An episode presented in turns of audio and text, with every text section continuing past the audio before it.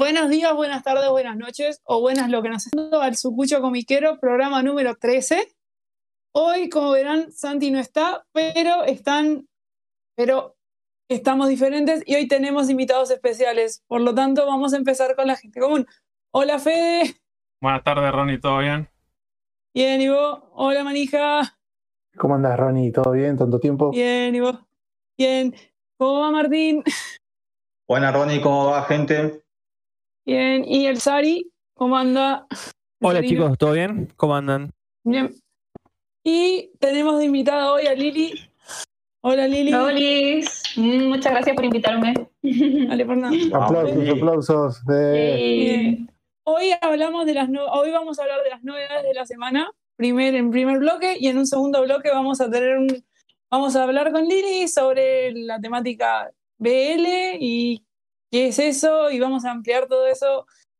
Vamos a tener para largos. Empecemos por las novedades, que hay varias. Eh, Empecé, Ibrea largó una licencia nueva de un tomo unitario de India Sano, que la verdad, tomo unitario no está mal. No sé si lo han leído. ¿Alguien lo leyó? Es innombrable, o sea, no. es inleíble el Pero- título, ¿eh? Yo, a mí no me salta, o sea, tengo Sí. que leerlo varias veces para acordarme cómo. pero, De hecho, cuando la ¿tienen gente lo va a comprar, el- dame el de Asano. Sí, ¿cuándo el, El último? boludo. Sí, ¿qué, qué fecha tiene de salida? 19 de marzo, Nigahara Holograph. Ah, esa es la. Vos sabés que el pibe que yo le compro manga me dijo, dice, yo no sé cómo, voy a- porque a veces lo atienden el negocio los viejos, me dice, yo no sé cómo le voy a decir a mi viejo que lean esto cuando se lo vayan a pedir. No sé cómo, cómo traducírselo en hoja, me decía, o sea, es un nombre re complicado. Uno de tapa negra. E igual la, La la, mariposa. La no sé, ¿la mariposa. Yo tapa negra, la o- la tapa es negra o violeta? La tapa, parece la tapa, yo la veo violeta. o bien- Es como que está opaco, opaco. La vi negra. Sí. Por lo que vi en que- las ediciones le pusieron como una mariposa. Va a terminar siendo el manga de la mariposa. Sí, sí, Eh, sí. La mariposa dice eh, Asano. La mariposita, dame la mariposita. Sí. Y bueno, de después vamos a hablar de lo que salió de Ibrea, que esta semana salió poquito. Salió Pandora 10, salió las Quinty 8, salió el 5 de la Nación de Dragon Ball. Y después reediciones Mm. muchas de Tokyo Ghoul, de My Hero, de Promise, que vende bastante, de Evangelion. 10 ediciones, guacho, un montón. Sí. De You Are in the Blue Summer, el unitario, y las dos de Dead Note 1 y 2. Lo cual es ba- bastante bien Dead Note para hacer que es una re reedición. Sí. ¿Sigue teniendo problema, sigue teniendo problema Ibrea con las hojas? ¿O es o por qué está así tan lento el tema de salida? Porque antes llegaba fin de semana y sacaban como 10 títulos. Sí, son las que se les ha vacaciones. acumulado mucho, me parece también. Sí, las vacaciones y se les ha acumulado. Porque viste que cada semana te, te mueve las licencias, las licencias que tienen y, y son como 20 las, las que están por salir. Eh, y después yo a esta saliendo altura festejo los atrasos. ¿Cómo, Martín? Perdón. Yo a esta, a esta altura te festejo los atrasos. O sea, ya está. Ah, es que, es que el bolsillo viejo posta, el Sí, bolsillo. Sí, sí, sí. Sí, vamos a ver después de los anuncios. Pateame. Pateame si vas a dos meses más, no importa, no importa. Sí, es, que- es que lo van a hacer. Sí, Lo está comprando vos y Puede tres ser, personas sí. más. No van a basto. La pelota no se mancha, diría. Sí, Y yo estoy por empezar a que, que- que viene con entrega con firme. sí. Bien. Justo eh, suba. no, no te escucho, Ronnie. No, sí. También hoy de OVNI, eh, si quieren pasamos a OVNI, no sé. Sí, De OVNI, sal- OVNI salió antes de la caída 7, con la particularidad de que sacaron un póster exclusivo y un mes con de Crunchyroll gratis. Así que por lo visto el tema del Crunchyroll no es solo con Panini, sino con OVNI, lo cual está bueno. Mm. Es un estímulo. Falta que Ibrea anuncie que también se complotó con Panini. Ay, quiero mi póster de Shinheki. Me hiciste acordar ahora. quiero ir a buscarlo. ah, posta. Eh, Ah, viene con póster póster de-. ¿Es de qué, qué tamaño? ¿Como el de motosierra o, o más chiquitos son? No, ni idea. No sé. Acá todo llega un día después, así que el lunes seguro voy a poder comprar el, el tomo. No, acá también. Hay dos días de retraso. Mm. Acá no, no llegan. Sí, Así sí. que eso es peor, acá no llega nada. Gracias que llegan a full color de la nación. Ay, Bueno, acá no llega, acá no llega porque no se vende en la nación. Va, sí se vende, pero no sé, no llegan acá en Entorrío. No sé qué. Creo que la venta es solamente en Buenos Aires, la venta en kiosco de, de No, los tomos de la nación. No, en todos lados. No, en seguro todo. que lo, Sí, seguro todo. que lo reparte CD también.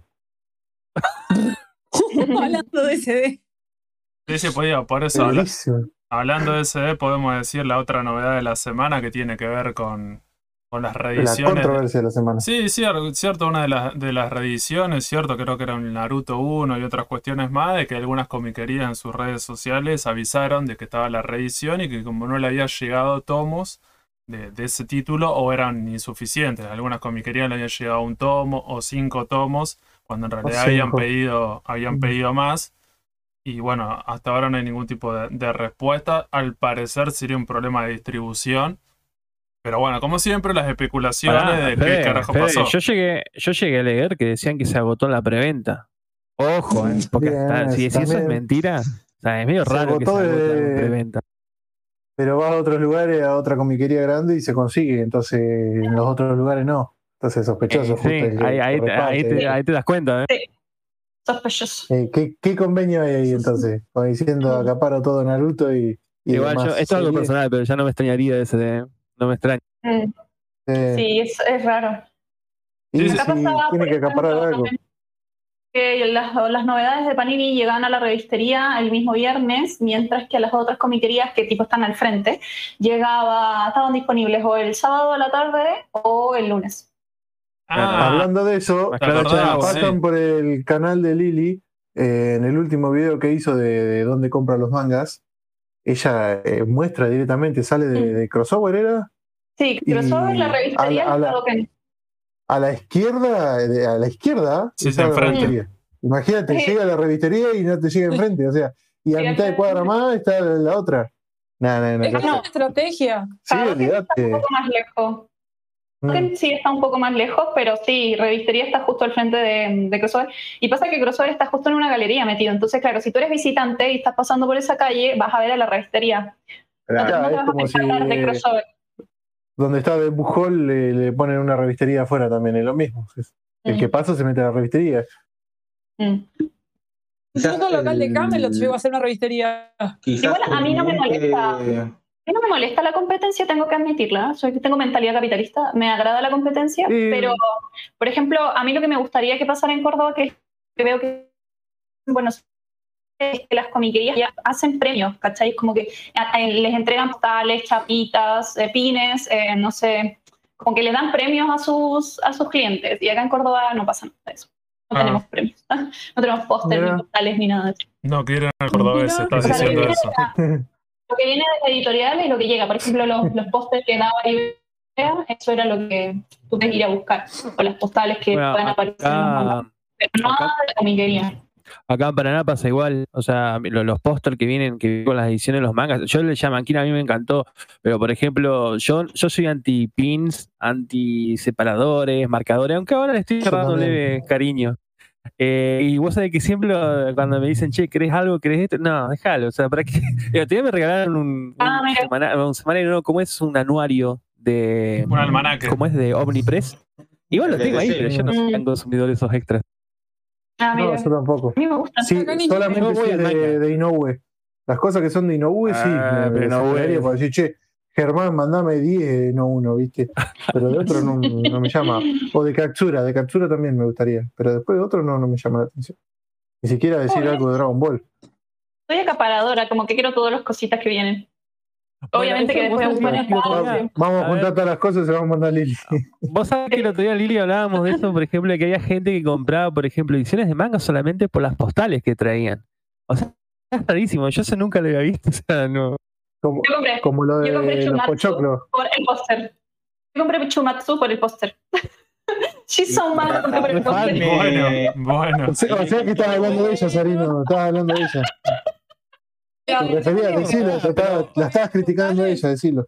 No, pero me da que no es crítica. Yo dije que. No, no, no, que no es Sí, crítica. Yo estoy diciendo que es raro verlo. Yo, yo en, no voy a decir la- la- el tema del viaje en mi época, ¿no? Pero era raro, o sea, yo estoy acostumbrado a ir a comprar el manga y el manga, pero hoy en día, eh, con las redes y todo eso, uno va viendo que la gente compra a veces también incluso por las postales, da mucha bola a eso, ¿me entendés? Ujú. las primeras Sí, ediciones. no sé. antes te las vendían, antes no te las regalaban, te las vendían. Te decían, ah, mira, tengo postales. El manga más 5 pesos más y te Está llevan la buenísimo, ojo. Además, a mí me encantó Claymore que venga con un. El tomo 1 de Claymore con un separador de Claymore. Un marcador, mejor dicho, ¿no?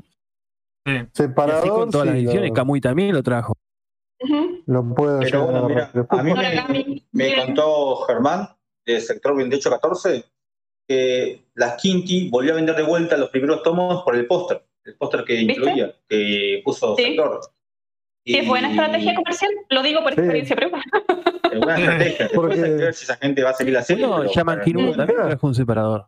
Y está Pero, buenísimo, boludo. a ver, sirve como boludo. publicidad. Sirve como publicidad de, compra, pero por ejemplo a mí me pasó, con Chainsaw Man yo no conocía la historia, eh, no tenía idea, a mí me gustó el póster y la portada, así que fui, quería el póster, así que fui, compré, leí el primer tomo y me encantó la historia, la voy a seguir de hecho. Entonces es como una buena estrategia para nosotros los superficiales que nos vamos por los ojitos. Sí, no, pero aparte es, es un lindo gesto. O sea, vos lo ves y queda lindo. O sea, no hay que yo criticar, sino que decía que antes no era así. Yo no, antes no lo veía eso. Antes te vendían, te vendían el tomo y te lo tiraban por la cabeza. Ahora es distinto, Sí, ahora como le dan mucha vuelta. Sí, el marketing. o como los tomos. Hasta que después empiecen a vendértelo con bolsita algunos. Sí, como el, claro. eh, como el de, o si no, como el de, por ejemplo, el de Chainsaw Man, que no, nadie creía que era fosforescente hasta que empezaron a probarlo. Sí, me encantó, quiero hacerlo también. me gustó mucho. No tengo luz presente, pero bueno, quiero hacerlo. Bueno, pará, que me parece que no, nos fuimos la mierda. Sí. sí, sí, bueno, Bueno, bueno, acá estaría Santi para cortarnos el chorro de la charla, Sí, pero bueno, un beso acá. Gracias por abandonarnos. Que sos Hoy me pongo yo la gorra, eh. Santiago. Ahora me pongo yo la gorra. Sí, sí, ponete vos la gorra, Bueno. Sarino. Y la. Acá ahora iba a decir lo que salió de Panini, que sería Golden Kamuy 5, Nenotsu no. Trap 2, No, Radiant 5, Yuna, la posada de Yuragi, serie nueva, tomo 1, Naruto 64 y la polémica reedición de Naruto 1. La cosa que. Bien, sí, sí. eh, Che, Naruto la- 63 salió al final o no? La reedición. Va, la, la- el arreglo de la mala. Sí, lo, Sí, lo- salió, lo pero arreglaron. creo que. Ahora salió con, con el desplegable y con todo. Que bueno, como te, Por tiene que ser. salió. Yo, yo me compré, yo me compré el tomo errado para eh, revenderlo dentro de 20 años como coleccionismo. Y me dijo el vago que me lo vendió, no lo vas a vender ni a gancho, y se te lo vas a meter en el orto. Sí, Yo, yo creo que sí. Yo creo que tiene que esperar como 20 años, sí, es complicado. Sí, sí, mínimo. Cuando ya cambie la generación, viste, que diga, uh, mira el clásico Naruto, che. Espero que mis hijos, mis nietos lo vendan, porque yo ya no sé si voy a estar vivo dentro de 20 años. Bueno, Ok. Puede ser. Sí, no te contamos, Lili, tiene 62 años el chico. ¿En serio? 61 No. No, ¿me estás hueviando? Sí, te. Ah, la mentira, Lili. ¿Cuánto, cuánto tienes? No, Yo tengo 35 para 36, ¿eh? Acá el Serino. el más grande, Ok. el Ah, más, casi el más, el más grande sí. Ah, a ver, ¿y qué edad, qué edad tienen Sí. todos? A ver, 34 no quieren son. decir sus edades. Ah, mira, no se nota. Recumplido hace unos días, así que. Mm, No Ah, te asustes, Lili, no, si por creo eso que el más joven es Santi, no está. Y toda esa movida, porque Sí, la el más mayoría Tiene de la revista. 24, Bueno, me 25, imagino ¿no? capaz que vos también. Bueno, te estoy diciendo que sos una vieja, ¿no? Yo tengo 32. Yo soy una vieja. ¿Cuántos años, Lili? 31. Ah, yo no, soy este año 31. cumplí 32. Sí, eres más grande. Bien, bien, bien. De Son la vieja más- escuela, ¿eh? Sos la más chica de hoy, ¿no? O vos, Martín, ¿cuánto tenés? 31. Ah, mira, Ah, estamos son igual. Mira. mira. Ah, son igual. Mira, yo creí que eras más grande. Bueno, acá la- la- me me acá- siento muy cómoda con gente Acá la del mayoría- mismo rango etario, la verdad. Acá la mayoría Ya, Lili, estábamos nos nosotros- Tercera old generación. school. no, De los 90, sí. Sí. criamos con toda la mierda esa de las revistas, después con las primeras Sí, ediciones sí. de librería, o sea que Sí. imagínate que vamos a hablar mucho de eso, que Yo siempre también. lo tocamos, porque Somos, Ya, somos muy láser boy.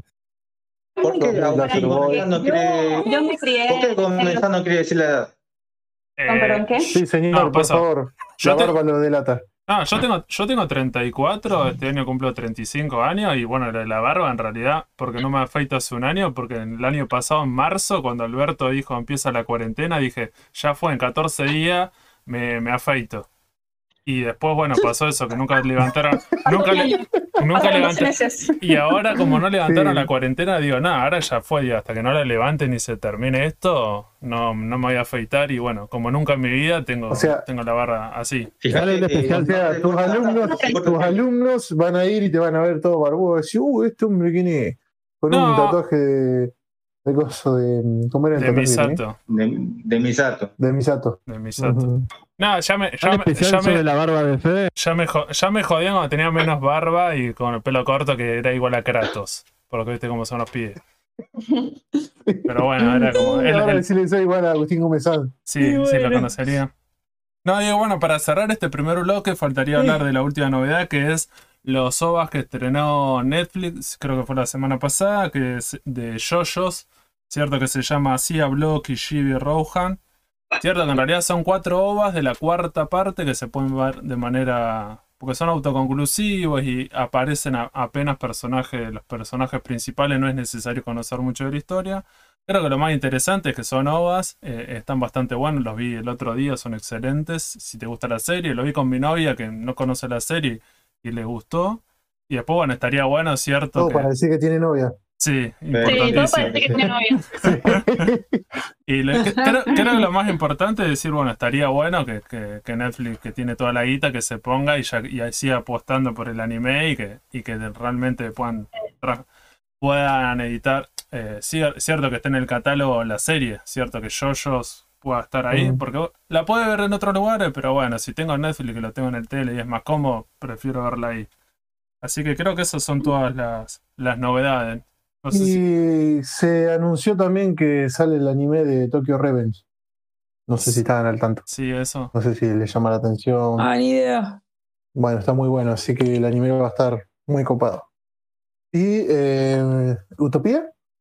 La editorial que nada se espera, nada, nada, de la Nada que nada se espera, nada. No, no, Así no, aguante, yo, yo banco Chobits, banco tiene Chobits, voy a esperar ¿Compraste el Chobit eh, 3, Sari? No llegó acá. No llegó, Marco. Eh, Bueno. Utopía está, está haciendo un Smash. Sí. Yo, yo, lo yo también estoy bancando Chovits, pero por Chovits, no por Utopía. Sí, sí. Mm. Lo mismo coincido, Lili. Mm. Eh, creo que esas serían todas las novedades. Eh, no sé si quieren decir algo o si no cerramos en el bloque 1 y ahora ya arrancamos con el bloque 2 con nuestra Eh, invitada, ¿cierto? Con, Lili, con Lili, que en realidad ni Eh, dijimos. antes de cerrar, Ahora vamos a decir cómo se llama, ¿cierto? Porque decimos Lili y ni siquiera dijeron el nombre, pero bueno, dale. Pero me llamo Lili. ¿Lili? No sé, ¿sí? O sea, no. Liliana. Liliana. Ah, vos sos Liliana. Ah, en tu canal de YouTube es Liliana, por eso. Claro. El canal de YouTube es Liliana Rota, pero mm, prefiero que me digan Lili. Como que cuando me empiezan a hablar por Lili es como que hay una satisfacción personal en, mi- en mi cabeza. Ay, qué Ah, tierno, Como me que dice hay, hay hay como confianza, claro. Ah, sí. Perfecto. Che, antes de terminar, perdón que los interrumpa, pero quería mandar un saludo a RCD mm, ahí en Instagram. RDCC, sí. Y, sí, y en, en YouTube figura como Derechito al Vicio. Sí, cierto. Sí, sí. Un seguidor. Gente, gente, recordemos, de- recordemos que la podcast. figurita invitada fue tercer lugar en la premiación de youtubers. Eh. Gracias. Loco. Sí. Ya que, ya que Leo no me agregó a su premio, Félix. Ah, sí, sí. ha- Hablamos, hablamos Sí, un es poco cierto, de esos de premios, sí.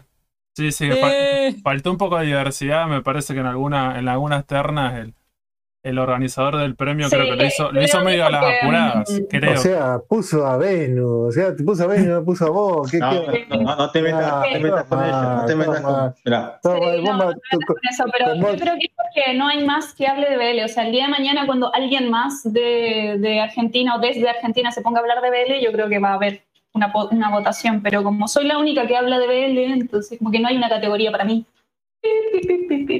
Bueno, Igual ese tema para el bloque 2 tengo para sacar dulce eso, ¿eh? porque hay mucho para hablar de eso. No, ¿sabés lo que ha investigado Sarino? Sarino se puso la 10, Ah, investigó con nosotros. No, no, Sí, todos No, los días Sarino dice, che, está bueno esto, lo- estoy investigando, estoy investigando. dice. Ay, chicos, yo no no sabía- me puedo dar cuenta de las bromas que hacen, así que perdón si no me río, porque no, no, no alcanzo a no, notar no, está la- bien, pero yo porque eh, sí, yo vi- le sigo mucho el, el canal. Bueno, en realidad sigo a Lili y a Lau. Y bueno, Lili siempre con Sí, cuando hace también. las temáticas de, de cómo es de BL con otra, en colaboración con otras youtubers eh, o mangatubers. Y está re bueno eso porque no es que Lili es solamente la única. Capaz que es más la única acá en Argentina, pero hay mucha gente. Sí. Sí, hay mucha gente está buenísimo. Sí, pero bueno, claro, esto es lo no que. hay- Bueno, porque he cerrado el bloque. Dale, dale, Sí, cerrá los uno y así arrancamos con otro. dale. Ya no tenemos problema. Bueno, este fue el bloque 1 de novedades eh, de la semana de- editorial, así que bueno, ahí arrancamos con el bloque 2 en un segundo.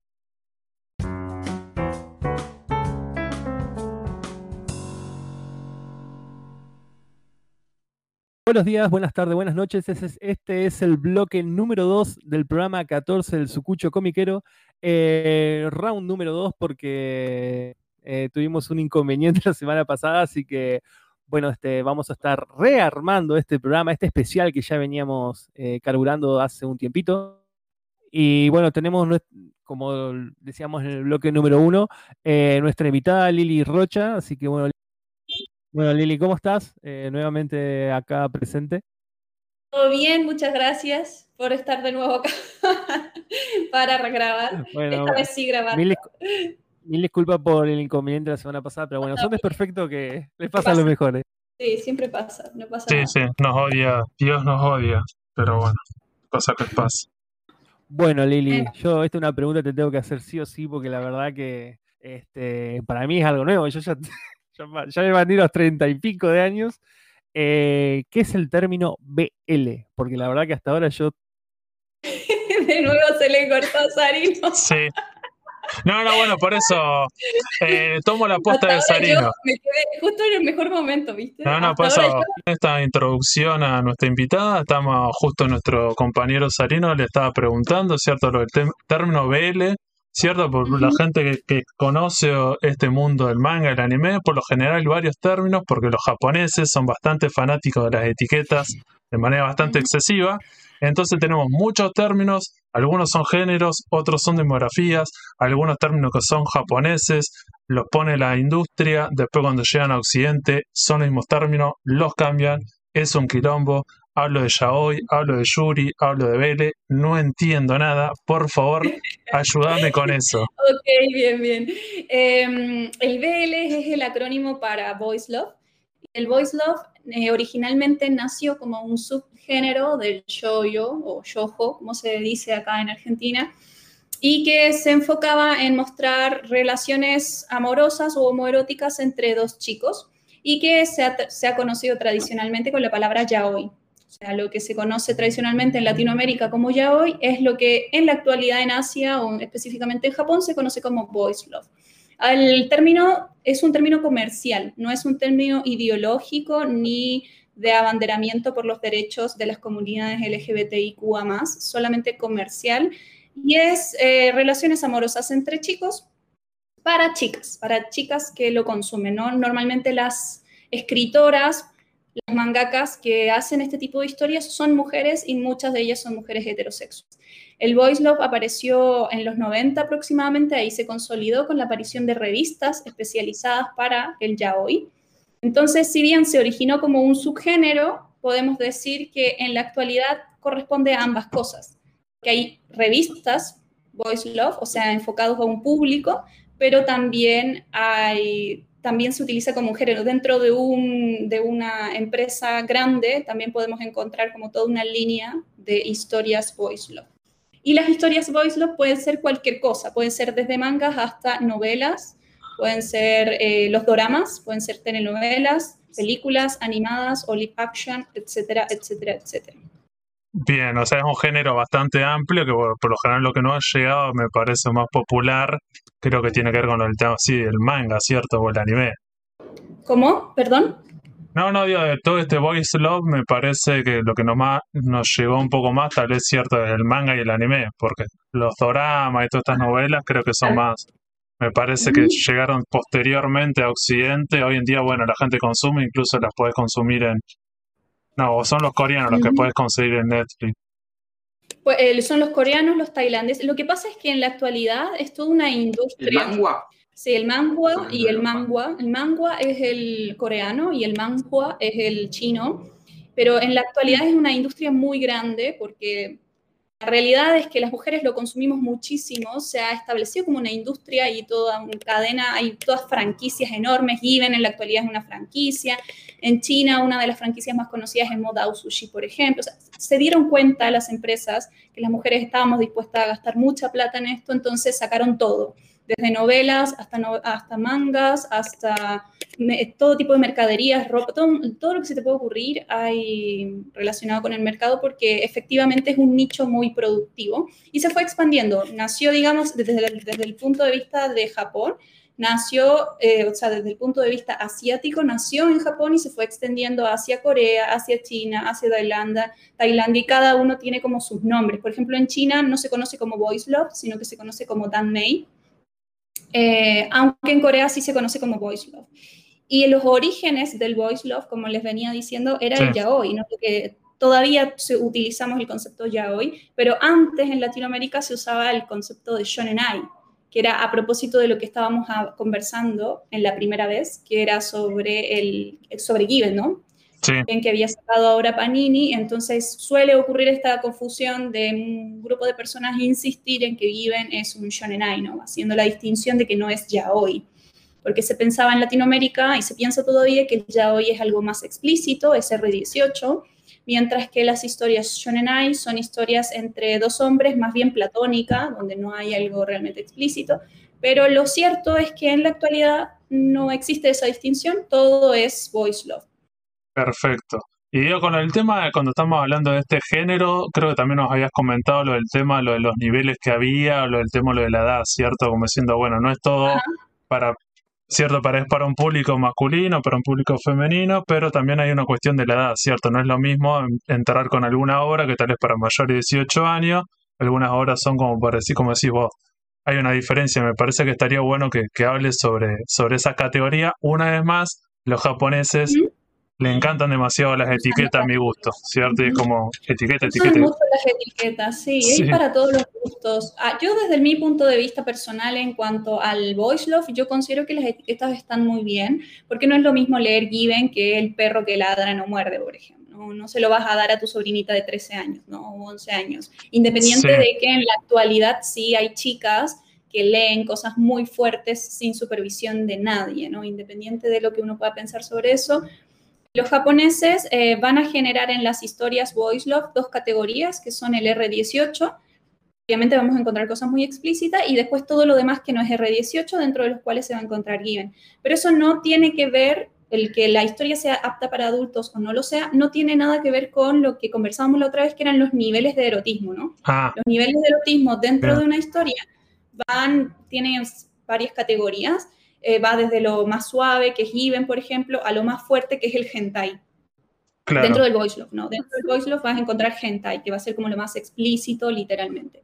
Y eso no necesariamente va a definir que una historia sea R18 o no. Quien define que la historia sea R18 es el editor, la revista, el, el equipo productor, son ellos los que van a decidir si esta, esta, esta lectura o esta película o esta novela o esta lo que sea es apta para mayores de 18 años o no. En el caso de Given, por ejemplo, la, mm, el anime y el manga es R15, me parece. Y la película es R16. Bien. Y con lo del tema que vos estás hablando, lo del tema de lo de los niveles de erotismo o esto, lo del tema de para qué edad es, en Japón, digo, cuando yo voy a comprar estas obras, cuando las editan en tomo, ¿tienen como una etiqueta?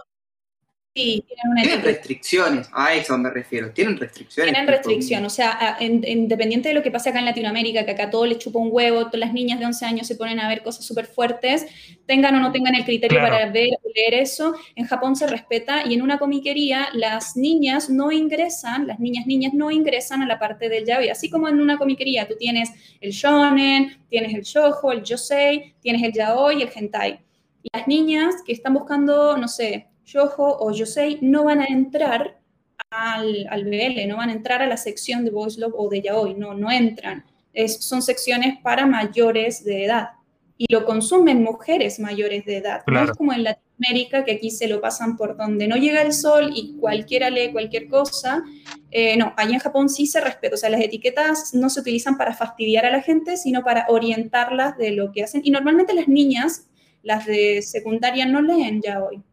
Eh, son, es, un, es un consumo para adultos, literalmente para mujeres adultas. Claro. Lo que pasa es que acá está como diferente, entonces vas a encontrar niñas, muchas niñas consumiendo ya hoy, porque está este prejuicio, ¿no? De que las historietas, mangas y las animaciones son para niños.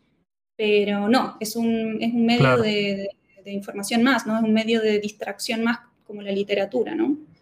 Sí. Otra Hay cosa cosas para grandes y cosas para chicos. Diga, diga, Runa. Quería preguntar, ¿necesariamente tiene que salir en la revista de Voice Love para ser considerado como Voice Love? ¿O tiene que Sí. o puede salir en cualquier otra?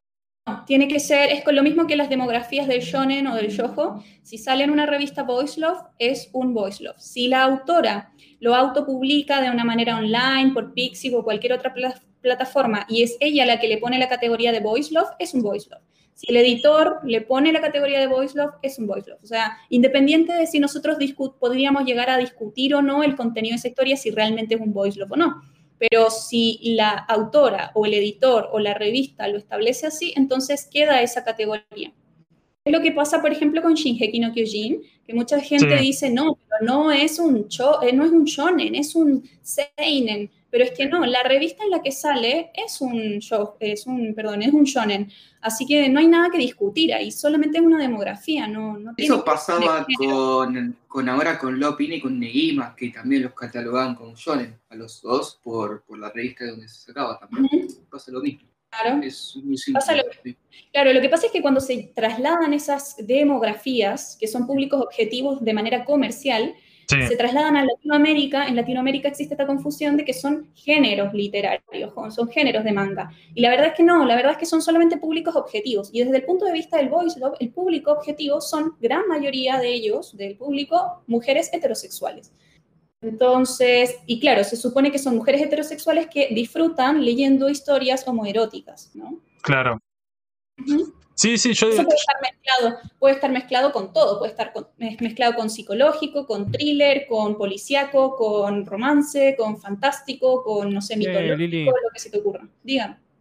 Eh, los, las autoras, o sea, en el caso de los autores, ¿es solamente, ¿son solamente mujeres o hay autores eh, Ahí Iba masculinos? a, iba a preguntar justo lo mismo. No, hay de todo. ¿no? ¿Se acuerdan lo que conversamos la otra vez sobre mm, esto de cómo era Japón relacionado como el machismo y eso? Sí. Pasa que en Japón el concepto de la mujer está muy establecido, ¿no? El concepto de mujer tradicional que nosotros podríamos entender en Occidente. Y toda la movida de los movimientos feministas hizo que el concepto de mujer se pluralizara y ahora existen varios tipos de mujeres, no el concepto tradicional de mujer. Pero en Japón, lo- los japoneses son tan adeptos a las categorías Sí. las mujeres no se sienten identificadas con el concepto de mujer tradicional no inventan su propio concepto de, de mujer, sino que quieren salirse del concepto de mujer y se identifican como personas no binarias o no binarias, ¿no? Entonces, muchas de las, mm, de las mangakas, no la gran mayoría, pero muchas de las mangakas se autoperciben como no binarias. Y después vamos a tener un, un porcentaje de varones que dibujan voice love, pero pasa, lo que pasa con el BL es que muchos dibujan, como también pasa en otras industrias, pero acá es como mucho más, muchos dibujan con seudónimos. Entonces es muy difícil desde este lado del charco saber a ciencia cierta cuál es el género de, de muchos de esos autores. Algunos se conocen, otros no se conocen nunca, o, son, o usan un seudónimo, son mangakas de otras líneas, de otras historias, pero además tienen como su faceta Claro, sí, erótica sí, su, su beta. Claro, entonces eh, de lo que nosotros sabemos, de lo que nosotros hemos eh, llegado a conocer de autores, sí existen. Pero, por ejemplo, no sé, mi biblioteca de, no sé, 10 títulos Voice Love escrito por mujeres, uno será escrito por un varón. Existe.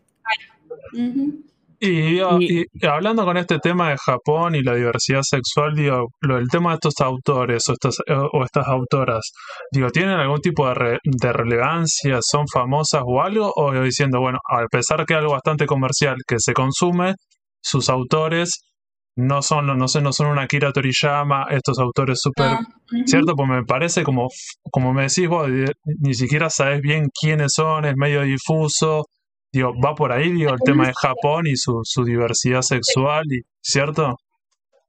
Sí, lo que pasa es que es por- porque muchas quieren conservar su, su privacidad porque no es, no es algo que tú vayas a decir de manera abierta que estás haciendo historias eróticas. De hecho, hay muchas en las notas a traductor, notas de mm, autor que ellas cuentan que sus padres, por ejemplo, no saben que ellas dibujan homoeróticas. No es algo con lo que tú vas a enorgullecer, enorgullecer a tu familia, menos a tu familia japonesa. Claro. Entonces, no es algo que se diga en ese aspecto, pero claro, nunca van a ser tan conocidas como los mangakas de shonen. Ellos sin duda son los que se llevan la, la bandera del éxito y los otros mangakas son exitosos dentro del propio nicho. Nosotros dentro del nicho de Voice Love vamos a tener eh, mangakas emblemáticas, como por ejemplo Koyo Neda, que es la dibujante de Pájaro que trina novela, que fue el primer manga Voice Love en llegar a cuarto lugar dentro de los, de, de los más conocidos en Japón, que es el, fue el primer Voice Love en llegar a ese lugar. Entonces, e- ese tipo de cosas pasan, ¿no?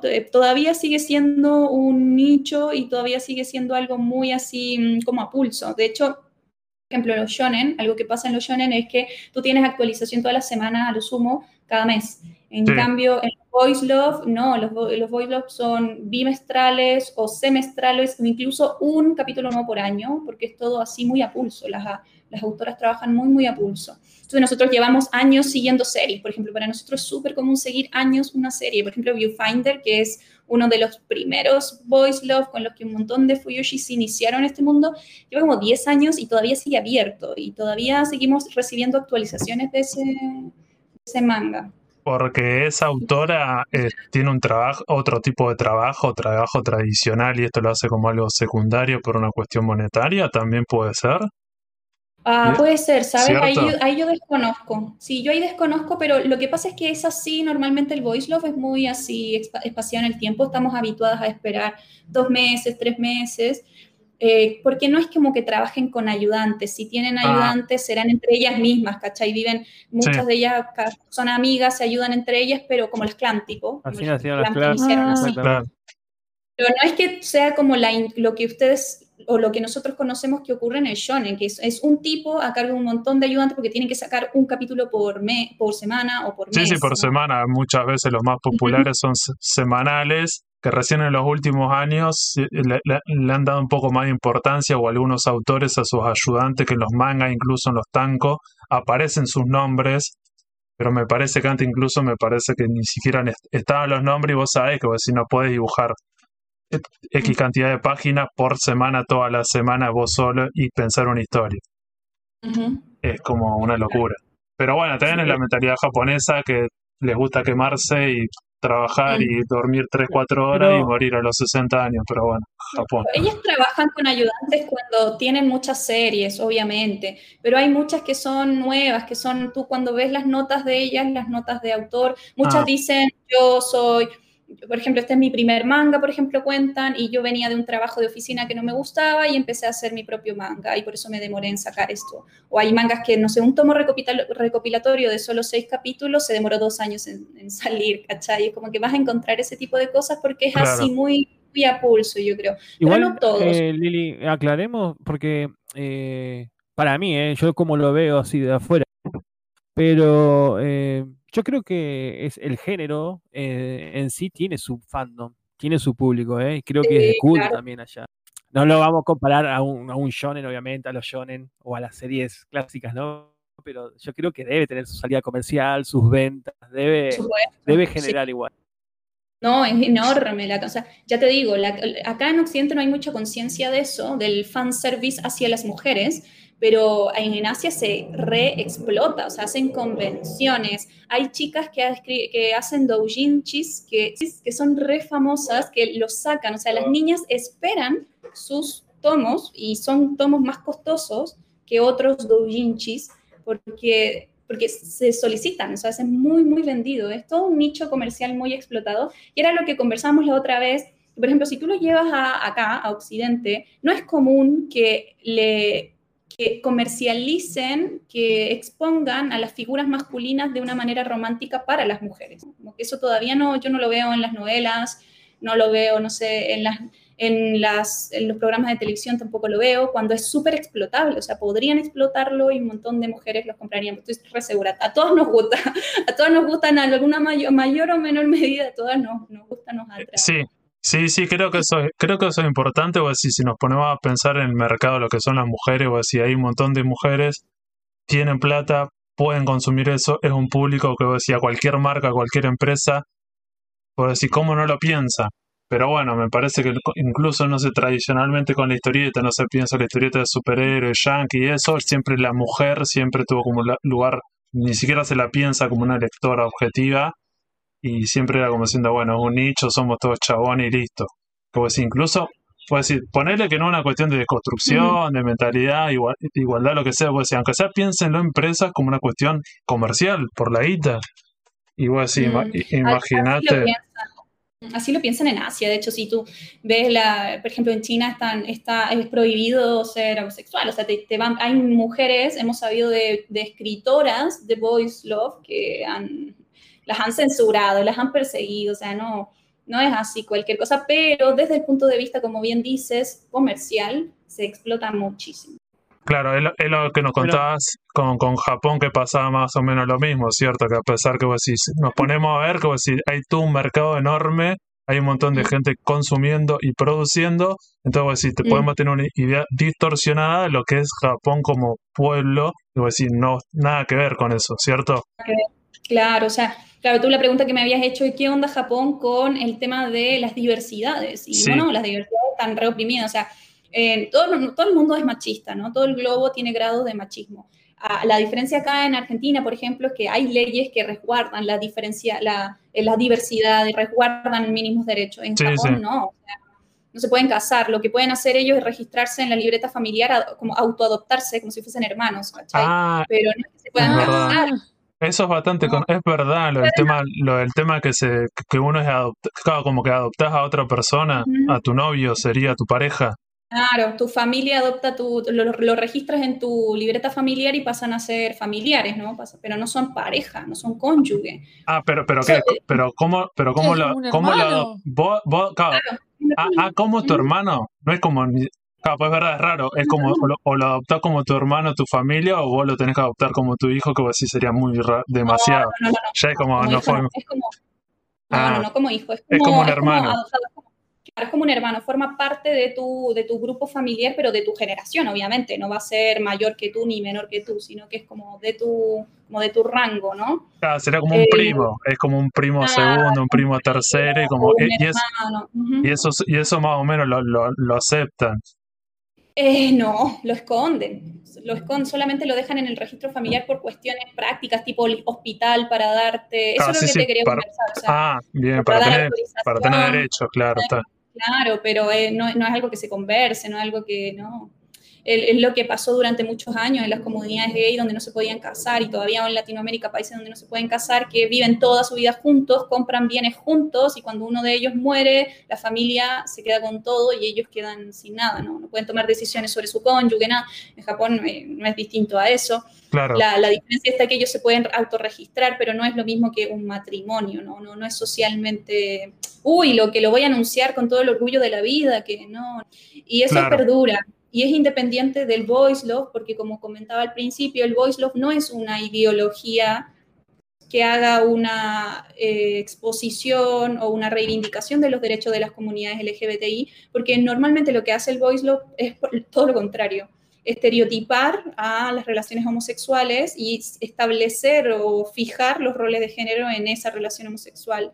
Pero yo reitero el hecho de que normalmente este tipo de productos están pensados por mujeres adultas para otras mujeres adultas. Claro. Tú ya tienes criterio formado y no están buscando no estás buscando concientizar, no estás buscando educar, solamente estás buscando entretenimiento, ¿no? claro. Entonces, esa es la diferencia. Eh. Sí, Claro, Hay Martín. un pregunta, género que es para homosexuales, ¿verdad? Sí, hay, que es el VARA. El VARA es muy, muy explícito y está normalmente escrito por hombres homosexuales para otros hombres es- heterosexuales y adopta todos los gustos y todas las cosas estéticas que a los hombres es- es- heterosexuales les gusta, que es, por ejemplo, eh, le- ser eh, eh, reversibles, ser hombres muy musculosos y muy peludos, a ellos les gustan los peludos o les gustan los pelados, o sea, ellos tienen su estética, ¿cachai? Ellos tienen sus fetiches Claro. ellos producen para ellos y hay revistas para ellos y su pequeño nicho, ¿no? Lo mismo que para las mujeres. Hay revistas para nosotras con los, las historias, con los clichés y las dinámicas que nos gustan a nosotras y que si tú comparas vas a ver que estéticamente son distintos. O sea, incluso hay toda una línea de voice love donde los personajes son muy femeninos, donde hasta andróginos, ¿no? Pero el vara no, el vara es muy, muy, muy, muy masculino. Sale testosterona de las páginas, de los dibujos, es muy, es muy fuerte. Dentro del mundo de las fuyoshis, la minoría le gusta el vara, no, no es del común, pero existe. Eh, Lili, te hago una pregunta. Esto que se hace esta marginación a la diversidad sexual que hay en Japón, ¿se ve reflejada en los BL o es más bien un mundo idealizado donde es un amor más libre y permitido?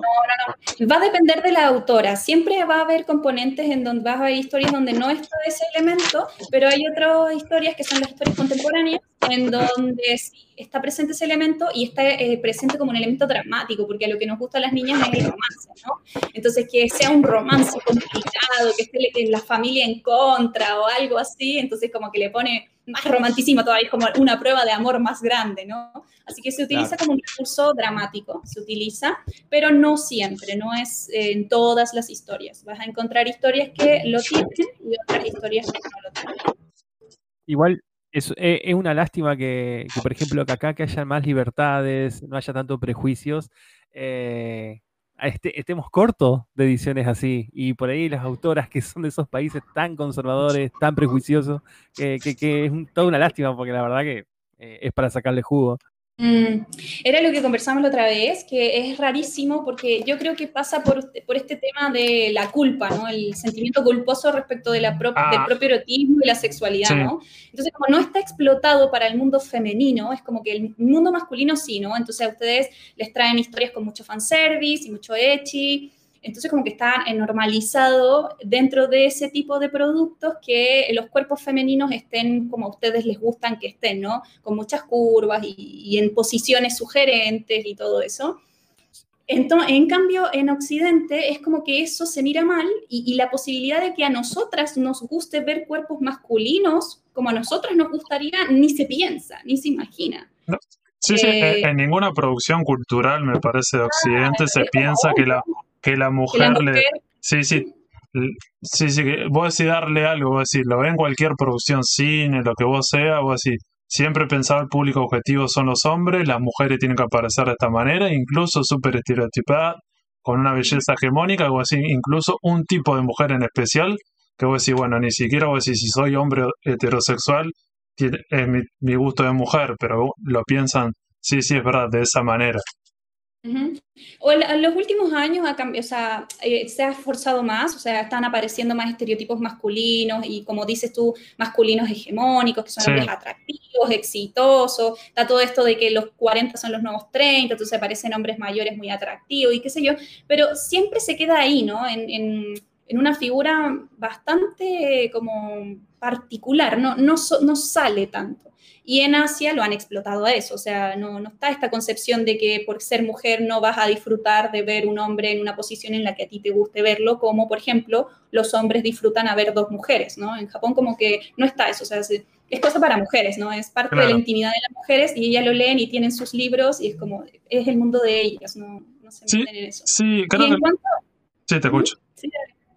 No, dale, lo que iba a decir. No, no, lo que te iba a decir, que creo que lo habíamos charlado justo la, otra vez, que tenía que ver con la moral cristiana occidental, ¿cierto? Cómo somos herederos de esa moral cristiana, el tema de la homosexualidad que siempre fue un castigo, un- está penado, el pecado y todas esas cuestiones, y me parece que acá los japoneses, al no ser cristianos, ya tiene que ver con una cuestión de su religión, va para otro lado, porque no sé, yo le digo, no me, acuerdo de haber leído unas historias de samurái y eso, donde más o menos está permitido, o no estás censurado y no se me hacía acordar, no sé, a los romanos, por ejemplo. Veía algunas, algunos paralelismos. Entonces digo, tal vez tiene que ver con eso, como diciendo, bueno, no tienen ese problema, nosotros tenemos ese problema, o si hoy en día analizando y tratando de reflexionar, podemos cambiar esas cosas, pero cuesta. Son- Mm. So, es que claro, es que estamos muy metidos con el tema de la culpa, ¿no? El sentimiento Sí. culposo sale a carne. Y, y, por ejemplo, una de las cosas que a mí más me llama la atención, pero esto es porque es, con- insisto, es porque es contenido para adultos, no es, no es la cosa que vas a encontrar en el show o en el shonen. Pero, por ejemplo, en el Voice Love está muy extendido la, la presencia del condón. A mí me llamó muchísimo la atención, porque en todas las, en, en gran mayoría, a ver, de, no sé, de 10 historias, 9 las mangakas se preocupan de poner una viñeta o dos viñetas en donde los personajes se preocupan de sacar el lubricante, Ah. sacar el condón, abrir el condón, ponerse el condón. O sea, siempre está la presencia del preservativo. eh, o, por ejemplo, la- el, hecho de la, de la masturbación, ¿no? Como un fenómeno habitual en la adolescencia o como un fenómeno fisiológico, ¿cachai? Y es algo que acá no, es como que, ¡ay, el condón, no! El lubricante, ¡ay, no! La masturbación es como que no, no está, ¿no? Yo creo que tiene que ver con eso un poco. Y lo otro que preguntabas específicamente sobre el mercado local de Sí. Voice Love, yo creo que mm, estuvo muy trancado porque como, y, o sea, no lo sé, yo voy a hablar desde la ignorancia, voy a hablar desde lo que no sé, pero yo como creo que eh, fue Ibrea la pionera en traer títulos Voice Love y lo que trajo fue Junjo Romántica y Sekaichi Hatsukoi. Esa mangaka en particular es súper quilombera para probar mm, portadas y todo eso. Entonces ellos han tenido una historia de retrasos con el Voice Love, ¿no? Y además son títulos que medio se quedaron en el pasado. Además que como se han demorado tanto en aprobar portadas y eso, se demoran en sacarlo, entonces medio que como que el boom ya no está tanto. Entonces, yo pienso que ellos tomaron esas estadísticas y, se quedaron como, como ahí. Sí, sí, que no, que no le rendía para nada. Y digo, ya que estamos hablando del mercado en Argentina, digo, el tema del mercado del BL en Argentina y nombraste esta serie, digo, aparte de que, bueno, que llegaron tarde y que tuvieron problemas con la autora, digo, vos seguramente las leíste, digo, ¿qué te parece, digo, la calidad artística? Realmente vos decís, si vos que, querés introducirte en este género, lees esta obra, ¿te da ganas de seguir consumiendo? O decir... No, sea, no, no es para personas que, quieran meterse, por ejemplo, usted, no sé, un varón que quiera meterse en boilo, no, es demasiado, demasiado chocante porque son son, son relativamente explícitos, ¿no? Si bien está censurado por las leyes en Japón, pero son, son explícitos y son historias súper estereotipadas en donde también la estética no acompaña. Los últimos volúmenes sí ha cambiado, se, se ha notado que ha digitalizado y como que ha hecho a los personajes un poco más jóvenes, pero la verdad de la milanesa es que no, en la actualidad hay tantas buenas historias y, con historia, ¿no? no yo no, no, no, estoy hablando de la parte explícita, sino que estoy hablando de una relación amorosa en donde hay un contexto, hay un trasfondo, hay una trama, hay un conflicto, hay un nudo y un desenlace. Y, y, hay buenas historias, hay estéticas muy bonitas, muy agradables y para todos los gustos. Entonces hay tanta diversidad ahora, hay tanta producción que podrían apostar más, hay, hay cosas para traer. Es lo que vemos, por ejemplo, en España, en donde editoriales súper chicas que no las conocen ni Dios están licenciando historias entretenidas, están licenciando historias que a nosotras nos gustaría tener, por ejemplo. Claro. Pero entonces, bueno, digo, con el consumo digo, de, este BL, o decir, bueno, en el mercado en Argentina está medio complicado, entonces digo, si vos tenés que consumir en físico, tenés que irte al mercado español, ¿cierto? Estás comprando en España. claro, el español y norteamericano. Pero, pero Lili, ¿el, España venía, eh, es reciente o viene ya de su, sus varias décadas editando ese tipo de contenido? ¿no? Porque yo tengo revistas viejas donde aparecen como notas y como futuros mangas a salir o a editarse en España. Estoy hablando del década del 90 y principio del 2000. Sabes que yo ahí desconozco, pero es por lo que he leído en comentarios de chicas con las que nos escribimos de vez en cuando. Ellas han contado que no ha tenido, o sea, es curioso porque desde afuera nosotros lo vemos así como oh, la variedad en BL, pero ellas de mismas autoperciben que no, que en realidad ellas comparado con otros mercados no han estado estancadas y que en los últimos años ha comenzado una proliferación en la licencia de títulos BL de otra clase, ¿no? Que salga de ese Kaichi Hatsukoi o de Chunchu Romántica o del perro, ¿no? De ese corte. Sino que están empezando a traer historias distintas y tú lo notas porque las últimas, de hecho, en el último mm, Manga Barcelona anunciaron un montón de voice love de editoriales que nunca habían tenido voice love. Por ejemplo, Panini había anunciado su primer voice love, que era Mi rival más deseado. Planeta también anunció dos voice love. Entonces, eh, ellas lo autoperciben así, o sea, lo que alcancé a, leer de comentarios de chicas de España, ellas y ellas, para ellas incluso eh, es poco. Así que nunca estamos satisfechas, siempre vamos a estar dispuestas a pagar mucho dinero para tener nuestras historias. El tema yo siempre eh, que remarco es, el título de Yaoi o Boslog es el boom para traer al mercado argentino, sabiendo que es complicado el mercado argentino. Claro, A ver, probaste con Given y te fue bien. Porque la verdad que Given eh, vendió mucho, supuestamente se agotó, entre comillas. Pero el perro, eh, que ladra y muerde, pasó sin pena, sin gloria. Es como mm. que hay, no hay puntos medios, ¿viste, Lili? En mm. este mercado. Tal vez nosotros somos complicados en ese sentido, pero ponele, ahora se va a venir eh, Banana Fish, pero Banana Fish tampoco lo consideran como un yaoi.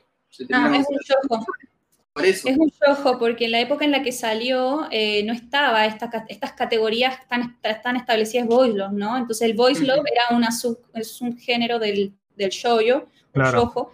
y salían de ahí. Entonces por eso Banana Fish salió, salió en un yojo.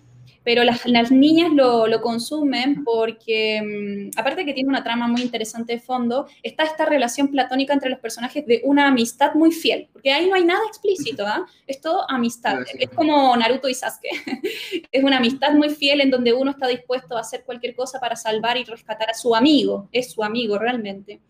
Yo creo que le va a ir muy bien, eh, pero es porque nosotras hemos conversado, las chicas de, algunas chicas de manga argentina, mm, sentimos que no hay selección, viste que son las editoriales las que deciden qué es lo que van a licenciar y no licenciar.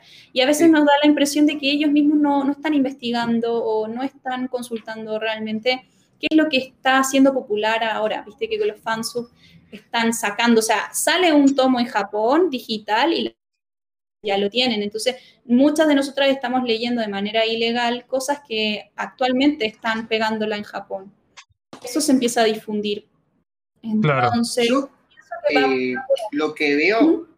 miren, lo que veo es que es- creo que Given salió un poco también del género show en el sentido de que no hay tantas cosas explícitas. Banana es lo mismo, pero Banana tiene el extra de que es un manga ya eh, con historia, ya es viejo, entonces lo va a comprar no solamente el palo como de las chicas, sino que lo va a comprar un público más variado todavía, más Mm. que Given.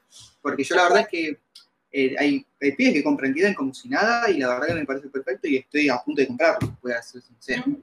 Bueno, estuve acá que se lo Claro. a mi amiga. que tiene que ver también con el cambio generacional. Lo que conversábamos la otra vez era que hay todo un- como una comunidad, hay como toda una generación de otaku que se criaron con este prejuicio hacia los shoujo o hacia el boys love, ¿no? Eh, entonces a- está todo este concepto de, de hacerle bullying o hacer comentarios despectivos o mirar el Sí. love o como historias eh, de medio pelo, historias poco profesionales, historias aberrantes, historias que son solamente fanservice o historias que son solamente, que no tienen historia, ¿no? Que son solamente, no sé, duro contra el muro. Y la verdad es que como conversamos ahora, la verdad es que no, eh, dentro, cuando tú te metes dentro del nicho, y eso es la lástima, porque solamente dentro del nicho te das cuenta de que hay muchas historias. Incluso tú ves canales de youtubers de otros lugares y ves como esos youtubers dicen, no, es que el yaoi, así, oh, y como feo, feo, feo yaoi. Pero la verdad es que hay historias muy, muy buenas, como por ejemplo Given, ¿no? Y Given no es la primera historia yaoi que es así, que tiene una historia romántica entre sus personajes. Pero como salió el anime, se hizo muy popular, se armó toda una franquicia de Given, se armó la banda de Given, se tienen CD, se, empezó, se iba a hacer una obra de teatro que se vio interrumpida por el COVID. O sea, fue con bombos y platillos Given, se invirtió muchísima plata en, eso, en venderlo, y es lo que se hizo más popular y me- metió a mucha gente. Entonces, eso también viene acompañado con el cambio generacional de los nuevos otakus, que son chicos que están experimentando y que les chupa bastante un huevo la demografía o el género. Ellos, si ven que la historia es entretenida, van y la van a consumir, ¿no? Yo me acuerdo que las primeras veces que comentaba, por ejemplo, manga argentina, por algún yaoi, algo así, o por ejemplo, Banana Fish, era como, ¿y quién va a comprar esa, esa mierda, no? O bueno, y realmente Banana Fish se Sí, dan bueno. por el. Sí, A ver, es un grupo De- muy de- tóxico que la verdad no tiene tanto valor. Vamos a hacer, vamos a hacer, vamos a hacer sentido. Yo que estoy hace mucho en manga argentina, eh, hay gente que no tiene dos de- dedos de frente y hay mucho machirulo en el grupo. Y en manga argentina, y muchas mujeres también lo veo. Aunque no sé si vos también te das cuenta de eso. Así el prejuicio ese, la verdad que yo también me lo paso un poco por el orto. Y si la historia es buena, te la compras. Claro, totalmente, pero eso es el, es el concepto de la gente que ya lleva mucho tiempo leyendo, ¿cachai? Pero la gente que, que, que no, viste, que es- es- es- hay de todo, está todo tipo de gente y no solo existe con el yaoi, sino que existe con otras cosas, ¿no? Está el que Eh, solo se yo- queda en un... Yo te lo puedo de decir con el hentai. El hentai es exactamente lo mismo. Hay hentai que tienen historia, que son obras de arte, pues si loco, es hermoso. O sea, lo lees y más allá de que sea hentai, está genial. Sí, hay, Eh, hay mucho te- prejuicio. Y te hago dos preguntas. Eh, la semana pasada te pregunté de estas pocas series BL que llegaron al país, cuántas vos comprabas porque realmente la querías tener en tu colección y cuántas comprabas para bancar la movida. Vos me comentaste que la gran mayoría en sí la compraste porque de verdad te gustaba la historia y la querías Mm. tener. Sí. Creo que un solo título me dijiste que lo compraste para Sí. bancar. Eh, Yo- ¿Notás que yo- dentro yo- del fandom, claro, notás que dentro del fandom que hay en este país eh, hay muchas obras que realmente se compran por bancar, además de vos, ¿no? Y eh, tenemos un live de Ibrea dentro de poco. ¿Te- ¿Estás esperanzada que te traigan algo del, del género o ya estás respecto a eso? Era una pregunta doble. Sobre la primera pregunta, eh, Jun yo la compro como de, por en realidad casi todo lo compro por compromiso. Eh, pero eh, sobre la marcha, l- siempre trato de buscar las cosas positivas, entonces sobre la marcha eh, me fueron entreteniendo. Por ejemplo, Sekaiichi Hatsukoi me terminó gustando bastante, entonces quiero esperar que la voy a seguir comprando por cómo me gustó el principio de la historia. Perro que ladra, por ejemplo, la compré porque pensé que iba a ser otra cosa. Además, como un tomo unitario, como que te la ponen, ¿cachai? Es como que ya la, la compraste y ¿qué vas a hacer? No la vas a vender, es un tomo unitario, se queda en tu biblioteca. Pero la Claro. verdad que fue un poco, un poco así como, mm, esperábamos más. Y no, me- no solo me pasó a mí, nos pasó a varias lectoras de la misma manera. Y lo dejamos en la biblioteca porque, bueno, es unitario. Y en el caso de Junjo, sí, Junjo lo compro para apoyar realmente, pero no es algo que yo dijera, uy, qué gusto que por fin tengo un tomo de Junjo, era lo que más esperaba en toda mi vida. No, no, no, pero es- eso es lo que me pasa a mí, ¿no? Hay chicas que capaz que sí, que están súper felices con su... Es que dentro del grupo nuestro somos diversas. Y respecto al li- live de Ibrea, no sé qué decir. O sea, sé que ellos tenían la idea de licenciar la segunda parte de Yura in the Blue Summer, que les fue muy bien, sacaron reedición ahora, así que es lo más seguro. Muy lindo tomo. Más- Ese lo leí. Así que lo más seguro es que que saquen la continuación, porque les, les fue re bien, así que lo pueden vender los dos juntos. Eh, yo creo que eso van a anunciar, si no lo anuncian ahora en marzo, lo van a anunciar en algún otro live, porque ellos lo tenían, lo tenían establecido, pero no me hago ilusiones, porque mm, mejor no hacerse ilusiones, la verdad. Claro, después de tantos años. Eh, ¿Puedo hablar? Eh, creo que habían dicho que no iban a poner nada de Shadow. Habían dicho. Uh, que le le preguntaron. partiste el corazón. Sí, No había que ser tan frío. fue lo que vi. Pero si son, que- 25, si son 25 títulos que supuestamente van a anunciar, No, no, no, sí. no, no, pará, no van a anunciar 25 No lo digo en el año. esta tanda, ah, sí, en el año seguro. Por eso, a si En son esta 25, dijeron que eran ocho. Pues, sí, sí, pues 8, ahora y vos decís, pero 25 el que tenés para el año, vos decís 25, no tenés como lo que hablamos recién. No, algo, algo tenés. Para ese No, sí, género. mira. El de él era el La 26. Para mí, dos cosas va a haber. Blue Summer está a confirmada. Ya dijeron que Sí. la sacan. A ver, Ah. está confirmada porque dijeron que les fue bien. El tema es que no está anunciada todavía en el calendario de este año. Ese es el Sí, tema. pero ya viste sí. cómo es Ibrea. O sea, Ibrea te anuncia un manga y a las dos semanas te lo saca porque ellos trabajan así, ¿no? Con otros tiempos. Sí. Yo estoy re segura que la continuación, como dice Ronnie, lo van a, lo van a sacar, si no es No, ahora, dijeron, durante el año. sacar. Dijeron, la sí, sacaron, la sacamos. Dijeron cuándo. Claro. Eh, Ibrea, yo creo que, no sé, otra, o- alguna otra cosa, algún, algún shonen que me interese o algún seinen que me interese. Yo creo Pero que este ve- año, el 2021, es el año de los clásicos. eh. Es el año de los clásicos. Yo creo que ya. Ibrea le había dicho que era, iba a ser el año de los clásicos. De las O reediciones de reediciones. clásicos Sí, sí, reediciones de, de reediciones de catálogo que ellos tienen de clásicos en ediciones que tal vez un poco obsoletas al paladar actual de, de consumidores que la quieren, bueno, con ediciones Perfect Edition o Kansenban o lo que sea, que vamos a ver hasta dónde llega. Dios, me parece, Yo- Lili, yo- yo estoy re, re feliz porque, bueno, ese, ese sí es mi nicho. eh, Ese sí ya es mi, mi, am- mi ambiente, mi ámbito. Me tiro de cabeza. Así que, bueno, yo estoy más re que feliz. Yo estoy- me estoy esperando ya. Es más, decía, no iba a comprarme Senseiya y voy a comprármela igual. Me trato igual. o sea, ya la tengo en los 28 tomos, pero me la voy a comprar. ¿Esperás algo de eso, Lili? Me gustaría Yu Yu Hakusho y no sé, sueño, sueño con Paradise, para, para Kiss, una, una reedición de porque ¿qué tiene la edición que sacaron? Quedó muy... que es la de los tomos esa de 100 La de los páginas. Sí, sí, 100 sí. páginas. Sí. Buenísima. Ah, son los primeros, los de 100 Lo páginas. sí. primero. Ah, Sí, yo espero, yo espero es una reedición de Parakis y eh, espero Inuyasha, pero no sé si la van a sacar ellos. Eh, Ranma y medio y Yuyu. No, Eso creo que esperaría. yo ya la tenía Panini. Y yo me acuerdo de ahora, creo que hasta lo Ah, dicho No sé, cualquiera de los dos que la tenga. Alguna, Claro. la va alguna, alguna lo va a anunciar. El tema es que Panini está retrasado. Entonces Sí. no anunciar nada. Va a espero- salir Digo. seguro porque ya la, el medio que la tienen jurada, Sí. la tienen de venganza. Esa va a salir. Ay. Slam Dunk también, que es Dunk. esa, esa, se esa es la que yo más estoy esperando. Uy, La sabroseo. Sí, sí, la necesito. No, yo estoy como loco.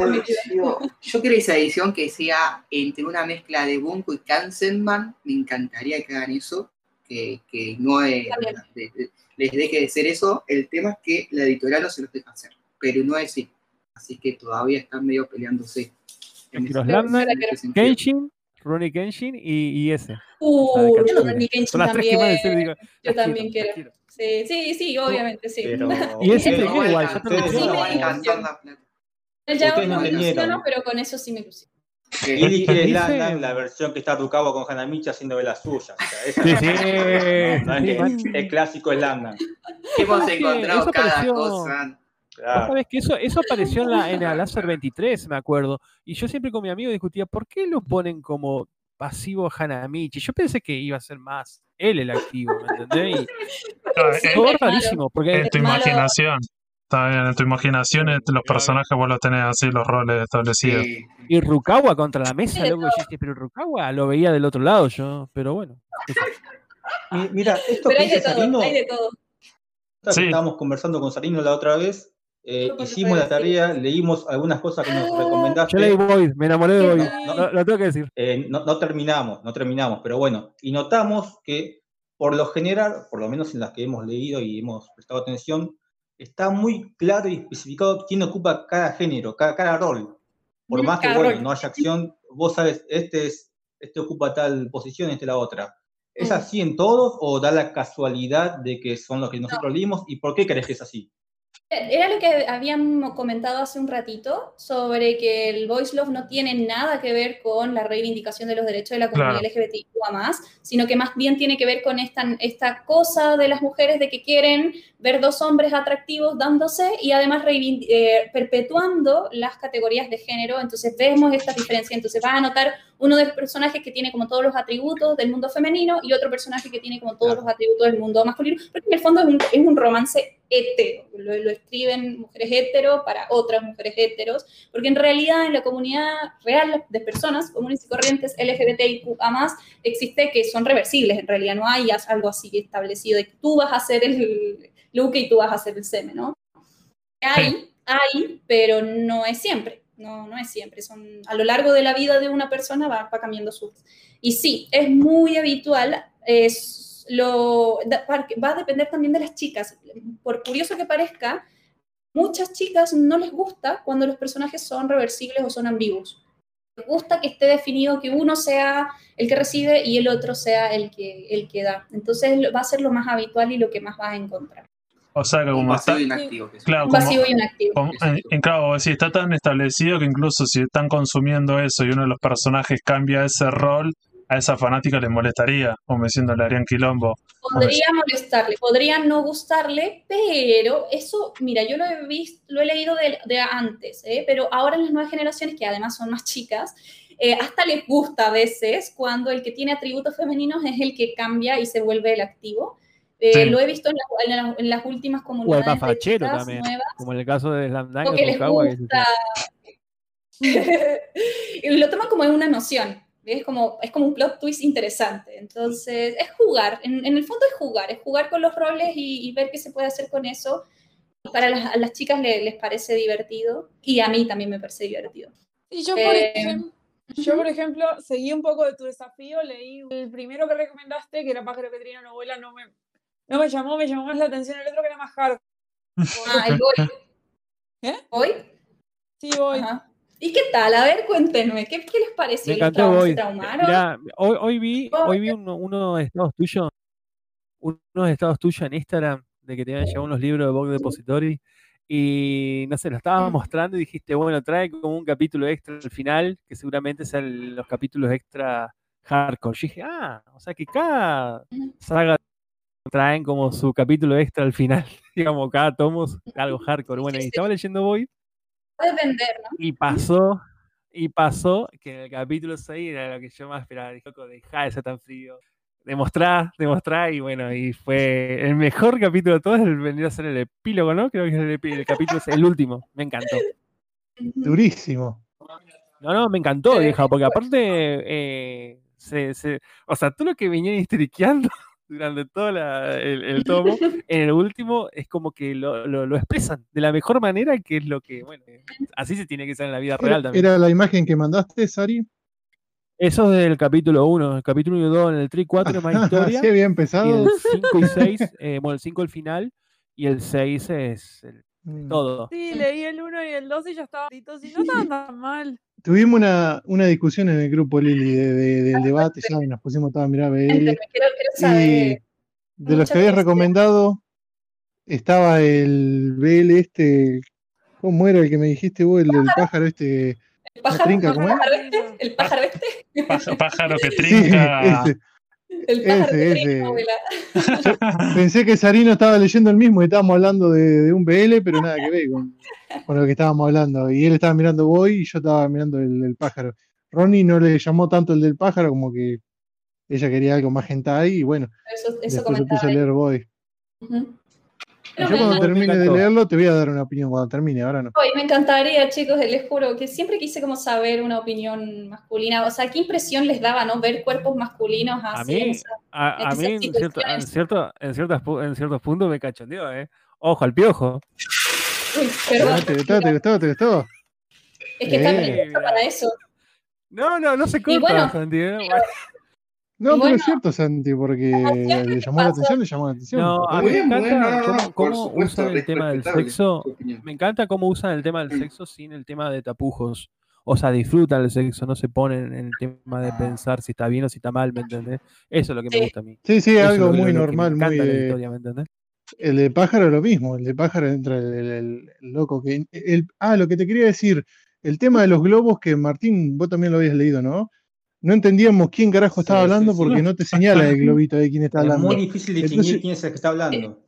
Tardé 20 páginas para darme cuenta quién era el, el, el, el- ¿cómo es? El seguridad. Sí, suele pasar eso con, con Yoneda Cole. El que ustedes estaban leyendo es el de Yoneda Cole, que yo les dije que alcanzó el cuarto lugar en los Sugoi Japan en el 2016, que fue el primer Voice Love en llegar al cuarto lugar. Después de títulos como One Punch Man, ¿cachai? O sea, no sé, todas las Fuyoshi nos sentimos orgullosas de Yoneda. Cole por ese volumen de pájaro que tiene novela. Y una de las características que se le atribuye a Yoneda, Yoneda es una mujer, una señora, una señora Fuyoshi, una señora con todas sus letras, una dama, y una de las cosas que se le atribuye eh, de ella es eso, esa ambigüedad, en el- como que tú tienes que hacer un gran esfuerzo en tratar de adiv- adivinar quién chucha y quién está hablando. Y lo otro que los mangas de ella usan muchos kanjis, kanjis poco, poco usuales. Entonces la traducción al español eh, supone mucho, mucho trabajo por parte ya sea de las, de las chicas del fansub que ustedes leyeron o ya sea de Tomodomo en el caso de la editorial española. Y sí, es algo que pasa, es algo que, que pasa. En eso concuerdo con ustedes, que es complicado, hay como que, que están muy Me- concentrados, a mí me la bajó un poquito eso, porque no mí- no le casaba la historia.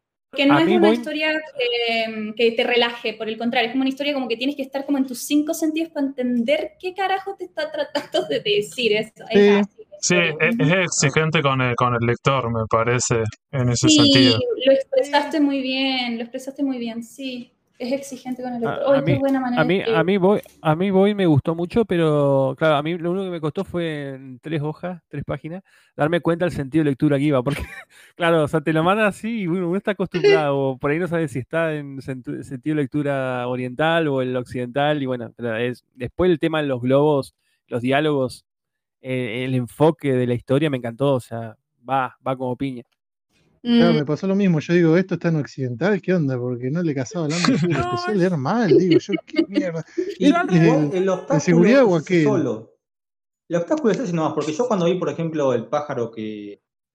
No, bueno. no sé Sí, cada, pájaro ese. cada uno le va a decir un nombre distinto. El nombre me encanta. cuando lo leí, vi, vi la cantidad de páginas por capítulo y dije, no, Lili, estás loca, esto no te lo pienso leer. Eh, después lo fui leyendo y la verdad que eh, fue más el tiempo que perdí tratando de entender quién decía cada diálogo que leyendo todo el capítulo en realidad. Se pasa volando en ese sentido.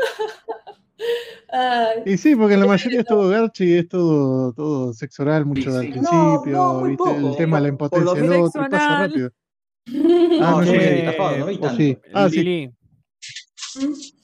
Espera, lo No que sé yo te tu quería caso, decir Lili, sobre- pero lo que yo te quería decir, ah. Sari. Espera, Sari, Sari, stop, stop. Lo que yo No te se peleen. Casi siempre. que cuando lo que tú describiste, lo que te pasó a ti cuando dijiste, no, y cuando llegué al epílogo, bueno, eso tal cual lo que tú describiste son las emociones que siente una chica cuando está leyendo Voice Love, o sea, se emociona a ese nivel, así como, ay, la tensión por fin se desaparece, ¿no? Eso, ese fue el recorrido emocional que describiste, el recorrido emocional que las lectoras buscamos cuando leemos historias, y lo, es muy interesante también lo otro que mencionaron, esto de como la sexualidad sin tapujos, ¿no?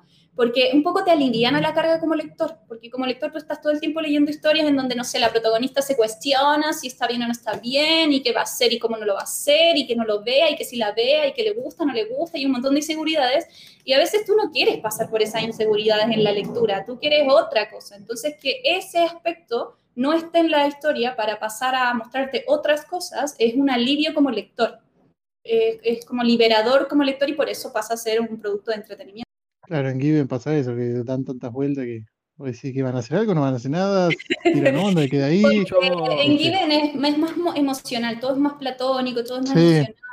Che, Lili, yo no, bueno, te iba a hacer la pregunta hoy. Eh, yo no sé si a vos te, te pasa exactamente lo mismo o a muchas lectoras, lectores les pasa, pero a mí algo que me saca de quicio es la censura. Ah, Sí. Es Me molesta mucho, sea lo que sea. Sea eh, sombra, sea no que. sé, yo no soy una persona como- que detesto la censura o que sea solamente una imagen blanca. Sí, en el, en el de pájaro está eh, la mano del chabón y una rayita blanca, o sea, nada. O sea, hace Sí. que está en el Pero aire. Hace poco, hace después- Bueno, poco, ¿saben, ¿saben en cuál en cuál tiene mucha censura? Que no es un box no es nada de eso. Golden Kamuy. Mm. No sé si alguno lo Yo leyó. estoy leyendo. Eh, literalmente eh, hay manchones en blanco, literalmente para que no, no se noten Es- esas partes. y Golden Kamuy es horrible. hermoso el dibujo. Santi, y eso porque no. Yo el otro día ahí, Santi, te hablaba, yo te decía que po- podría en el grupo WhatsApp con las imágenes, me compré Blood Rain, la serie 9 tomos, y es exactamente lo mismo, ¿eh? Sexo eh, heterosexual y, y tapaban Terrible. todo con franjas Sí. blancas. No, es terrible eso, Eh, la verdad. Es la me primera vez que me pasa tomo. un manga No. que me encanta, pero que le, como me choca que esté la censura ahí. Y muy Pero explícita. eso no es Japón mismo. que Es lo del oso, boludo, que mostraste. Te, Sí, Ronnie, es Japón. Hay una ley específica en Japón, Japón. donde el contenido no puede mostrar falos explícitos. Entonces, vas a encontrar anos, vas a encontrar eh, pezones, pero no vas a encontrar el falo dibujado, ni la vulva dibujada, porque es como por ley. Sí.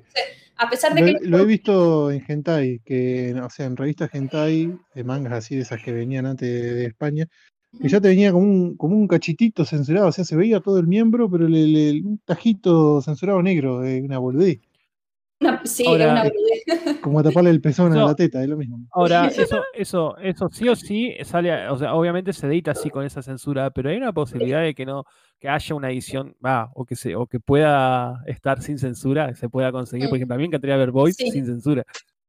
Va a depender de las autoras.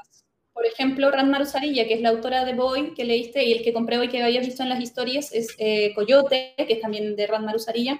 Ella tiene algunos, algunos libros que no son, tiene algunos doujinshis porque ella empezó así, sin censura. Pero claro, porque no es venta oficial. Entonces, por eso lo vas a encontrar así.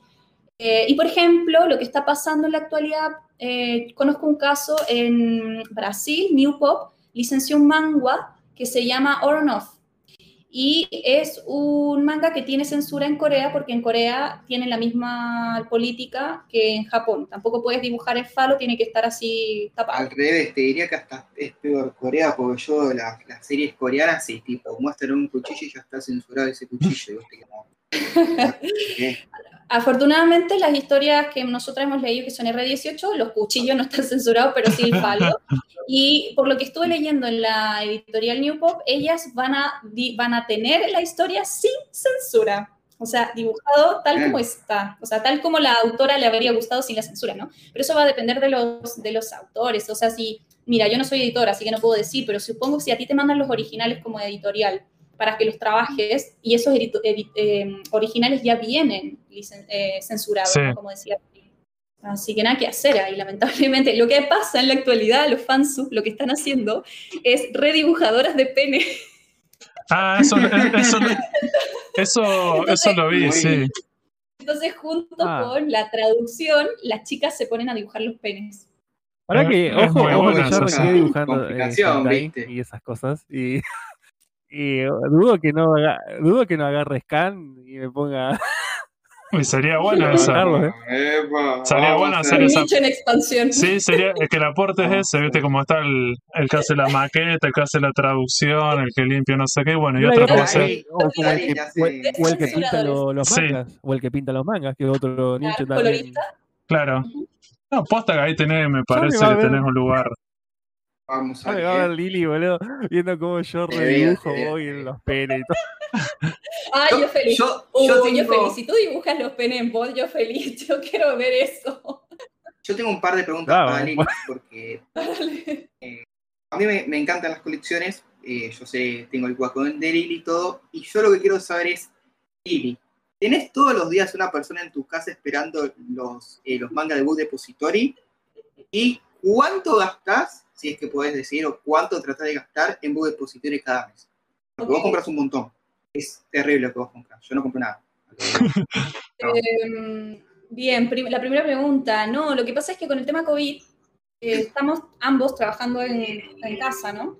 Así que prácticamente estamos todo el día en casa y literal, la otra vez estaba trabajando en pleno trabajo, sonó el timbre y tuve que bajar a recibir el correo de subir. Eh, pasa eso, cuando no, cuando estábamos, no estábamos en COVID, estábamos los dos fuera, lo que pasa es que el correo te deja un aviso de que te, te fue a ver una notificación, Eso es que nunca me pasó a mí, por eso estaría bueno que lo expliques también eso. Tipo, no ¿Qué hago cuando no tengo a nadie en mi casa y a dónde se me va eso? Tipo, es como que. Eh, vuelve el correo, vuelve a la sucursal que queda más cerca de tu casa, hipotéticamente, eso va a depender de, de la geolocalización del cartero. Eh, vuelve a la oficina más cercana de tu casa, ellos te dejan una notificación que indica a partir de cuándo puedes retirarlo, en qué lugar lo puedes retirar, y vas con esa notificación al correo presencialmente en el tiempo en que tú puedes y vas y lo retiras. Y tenés un un, límite, plazo, ¿no? o si no, te rajan el pedido atrás. Sí, sí. Sí, tiene un plazo. Creo que sí, creo que es una semana y después ya como que lo mandan a depósito y claro. Sí, lo, lo- lo patean y lo mojan todo y No, directamente Lo escupen. Lo escupen. cagaste fuego. Sí, es como dice Ronnie, lo, lo, lo devuelven a Al remitente y no me gusta. ¿sabes?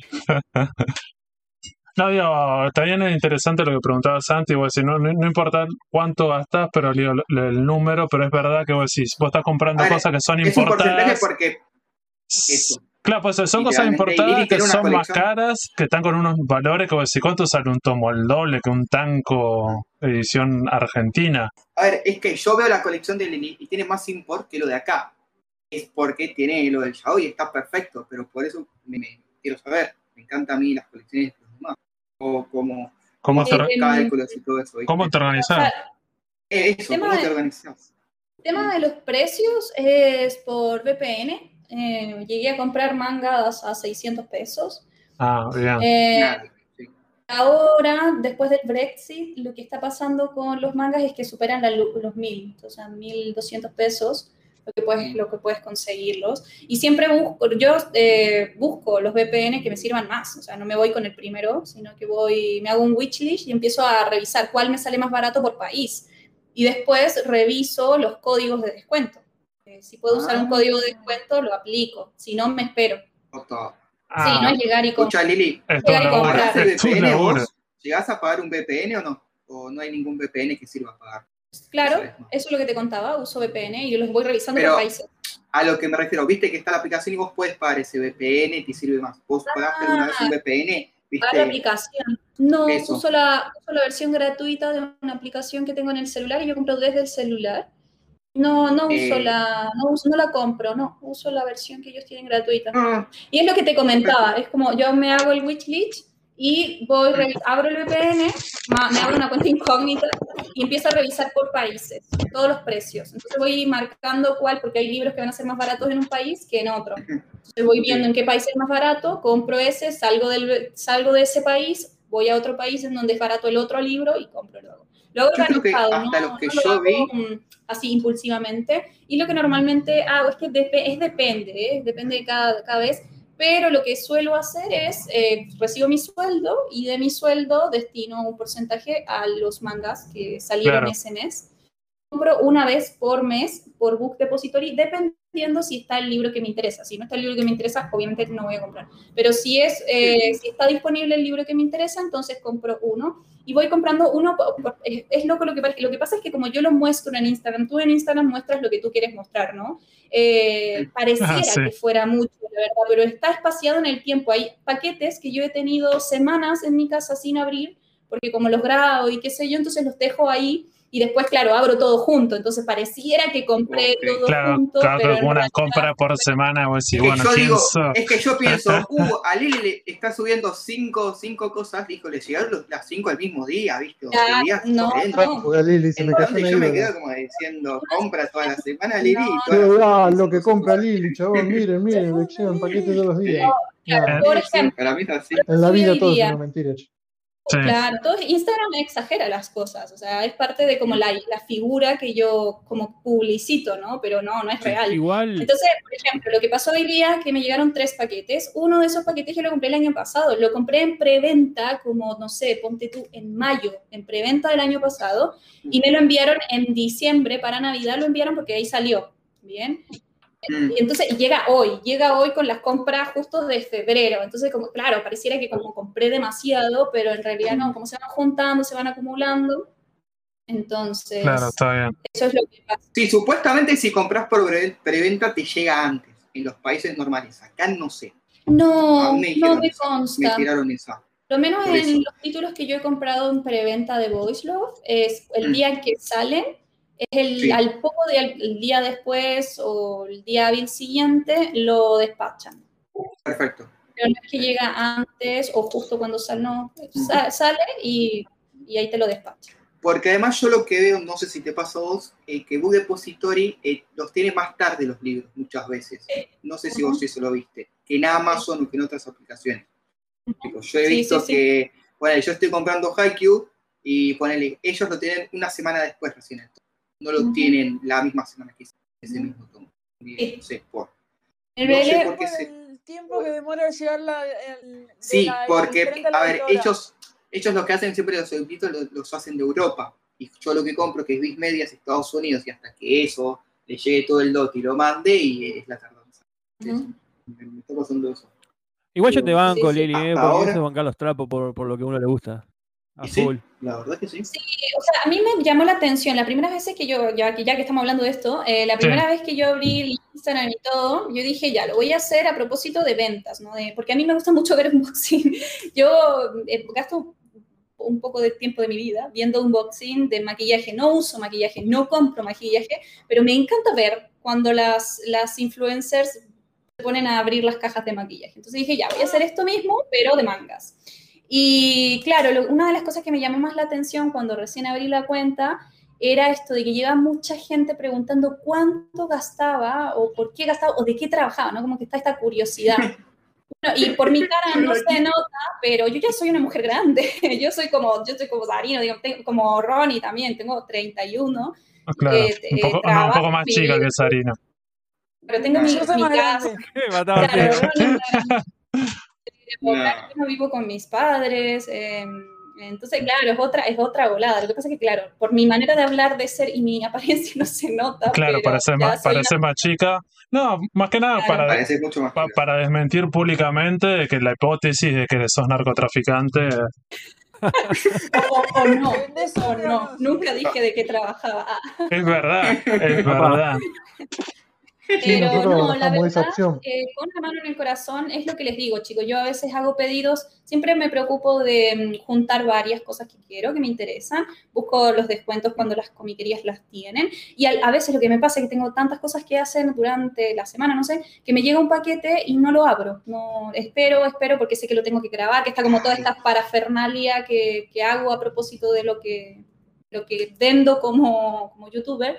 Entonces, claro, a veces tengo esos paquetes ahí una semana, dos semanas. Me acuerdo que uno de los paquetes en Telequia los tuve como tres semanas eh, sin ¿Cómo- abrir nada. ¿Y cómo haces, para, cómo haces para aguantar, Dios? Siempre tenés cosas que estás leyendo, entonces te la Sí, podés la, aguantar. la. Al no, al principio sí, las primeras veces sí, estaba como, era como la ansiosa, pero en la actualidad ya no, porque, no sé, es como, creo que Book Depository me, me amaestró, porque como tengo que esperar tanto tiempo para un, para un manga que compro hoy y me va a llegar, no sé, en un mes, entonces como esperar una semana más o menos no va a hacer la diferencia, el libro no va a desaparecer, ni se va a hacer ceniza, ¿no?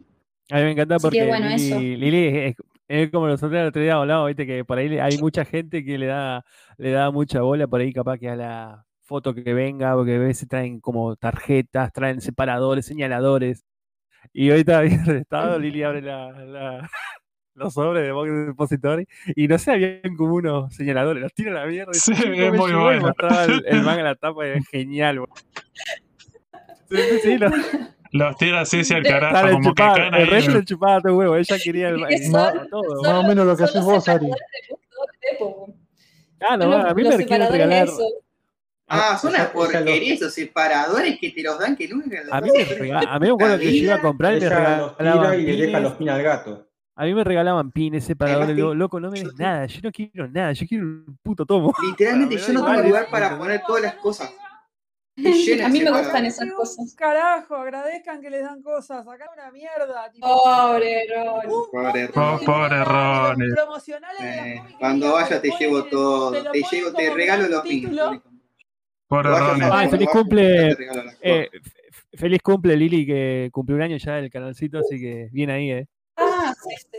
Gracias. gracias. Lo iba a decir en la grabación pasada y me olvidé. Mira, Sari se acuerda. Muchas de- gracias. que, que de proyectos personales termin- eh, cumplir un año semanas. canal es Un análisis del año, Lili, ¿lo viste así positivo? ¿Bien? ¿Cómo, cómo te fue? ¿Cómo lo viste vos? Tu, Ah, bala- tu pero- balance. ¿De qué? ¿De- ¿También le tenés que decir nacional o en general? Porque Lili compra también afuera. ¿A qué te referís, Ari? No, no, yo digo del, canal, cómo lo vio el del- canal. general, del canal de Ah, YouTube. el canal. Ah, Ah, el canal, bien, o sea, no lo sé porque no tengo para comparar, no sé si está bien o está mal, o sea, supongo que otras cosas, hablando de otras cosas, eh, me iría mejor, por supuesto, Sí. pero yo estoy consciente de que es un nicho pequeño, además es un nicho dentro del nicho, pues un BL dentro del mundo de los otakus, entonces soy consciente de que no va a ser algo gigante, no voy a vivir de YouTube, ni mucho menos, eh, no, lo hago porque... yo creo, Lili, que subirías otro tipo de contenido, podría ser eh, uno maruchan latinoamericana tranquilamente. No, te, lo, te lo digo, te lo digo serio. No, no. O sea, a ver, Porque- ¿a qué te refieres tú? ¿Qué tipo que hable de anime? ¿A eso te refieres tú? Sí, sí, de anime, del blog cómo hace, no sé, voy a hacer las compras, hacerlo eso más seguido, o Claro. mostrar eh, cómo limpias, eh, o no sé, mostrar un poco más en detalle lo de Vister y todo eso. Lo, lo digo en serio, ¿eh? Tipo, porque Sí, sí. que Lili tiene, tiene mu- mucho eso para, eh, lo digo bien, tranquilamente. Lo mejor de Lili, man, es que habla re clarito, habla re prolija, o sea, se entiende Sí. todo, o sea, no, no- no también es drama Y un detalle que parece boludo, gracias a, a Lili aprendimos a limpiar nuestros mangas. Uy, sí. Parece una sabes Eso es lo que iba a lo decir. Gracias, Lili, por el amor. Gracias por eso. estoy. No, no, esa, esa- eh, es más, hasta limito la forma en que hace el algodón. En la planchita de algodón redonda la hago yo igual que Lili, boludo. ¿Es, es, ¿Es serio? ¿Me están boludeando? No, no, no, no, en no, serio, no, no, no, en serio, estamos diciendo ¿En serio limpiar Somos gente muy seria acá. Yo ponele, ahora tengo mangas de sector que, que compré hoy y los voy a limpiar. ¿En serio está limpiando sus ¿Ah, sí? mangas? Oh, pero, pero qué bien. Pero Me- te, me lo- te lo alegro. juro, Lili, yo cuando vi que vos empezaste a limpiar, pará, eh, Sí, eh, sos influencer. a ver, voy a agarrar mis, mis mangas viejos, del, del- los, ran, los de Rama de Ibrea del 2000, y los limpié y es posta, boludo, o sea, no era joda, pero es cierto. Sí, es más, hago eso con las revistas. Estoy haciendo eso con las revistas también. Con las revistas hago lo mismo. a ver, los mismos mangas nuevos que llegan, los mismos mangas nuevos que llegan en entidad, que vienen en una caja, ahí ya tiene polvo esa misma caja, que vos no creas. Vos lo ves como nuevo, excepto los de ahora que vienen. ¿Qué, qué sintieron las personas cuando leyeron? O si están de acuerdo o no están de acuerdo. Y yo con eso me conformo, la verdad. No, no estoy buscando algo más. La banco porque yo, yo soy igual. A ver, cuando me dicen, loco, subiste tal cosa de VHS, y bueno, es, es como un ambiente predeterminado al nicho, ¿me entendés? Es decir, lo mío es el. VHS, lo tuyo es que yo es el BL, y es como que está muy. Y no, y no sentís presión, no sentís, digamos, lo haces cuando vos querés, no tenés que estar Mm. rendiendo cuenta a nadie, a nada, y, y lo haces como un cable a tierra. Yo lo hago como cable a tierra, a mí me encanta, ¿me entendés? O sea, yo igual eh, me propuse subir un video por semana y eso es como la presión, digamos. Entonces trato de hacerlo así, como no pasar más de 10 o 15 días sin subir algo, porque además el algoritmo de YouTube te caga. Si tú no eres como constante en el tiempo, te hunde. Claro. Entonces, sí, eh, pero yo siento que es muy bonito. Yo tengo que admitir que si me preguntan que como la cosa más bonita que me pasó después de abrir el canal fue que yo pude conocer a chicas que estaban haciendo lo mismo que yo, pero de otros países, que estaban en Brasil, que estaban en México. Eh, ustedes, por ejemplo, que me invitaron al programa, conocí a los chicos, a los mangatubers, a Leo, a Nahue, a Crisis.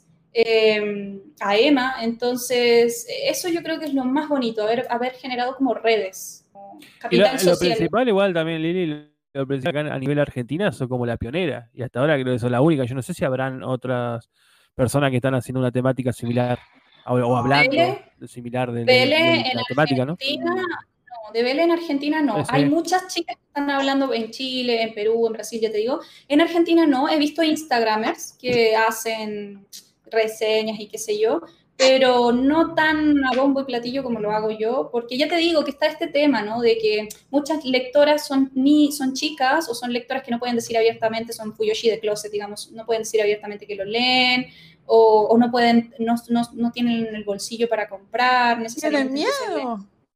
Claro, o sea, hay de todo, no sé, la verdad. Ojalá que más, Sí. cada vez más gente se, se meta y se interese. Eh, pero yo igual, por ejemplo, como leo de todo, traté de incorporar en el canal lecturas de todo también, porque me empezó a pasar que mm, gente X me empezó a preguntar sobre otras historias. O yo leo de otras historias también, entonces pedían, "Oh, Lili, por favor, léelo y cuéntame qué te pareció, no sé, Beastars, porque quiero saber si lo quiero comprar o no. Entonces empezó como a, además, se empeza- empezaron a demandarme como opiniones, reseñas de otras cosas. Así que eso empecé a hacer en los últimos, los últimos videos. Aparte, sumado el- las reseñas de BL, empecé a recopilar lecturas que no sean BL necesariamente. Porque me pasó eso, ¿saben? Lo que ustedes comentaron ahora, que para mí es como raro que me lo digan, pero es como eso, como que la gente de pronto como que confió en lo que yo podía decir. Entonces eso creo que es lo más bonito del año que pasó. Y yo creo que también que influye mucho la algunas- forma en que lo decís. Eh, Lili, esto que comentaste que algunas personas sienten pudor por leer BL, eh, cuando Mm. vos empezaste, ¿sentiste alguna vez eso lo mismo? ¿Leíste No, no. escondidas o nunca te No, importó nada? claro. Mira, sí, yo leo BL, estás con la remera del BL por la calle. No, nada, al contrario, porque yo entré al BL ya adulta, 29 años, 28 años, antes de ayer, yo siempre fui otaku, otaku de, no sé, shonen y de las Magic Gears, o sea, no, no fui más de eso, no, no conocía el BL, nunca lo conocía hasta que fui adulta.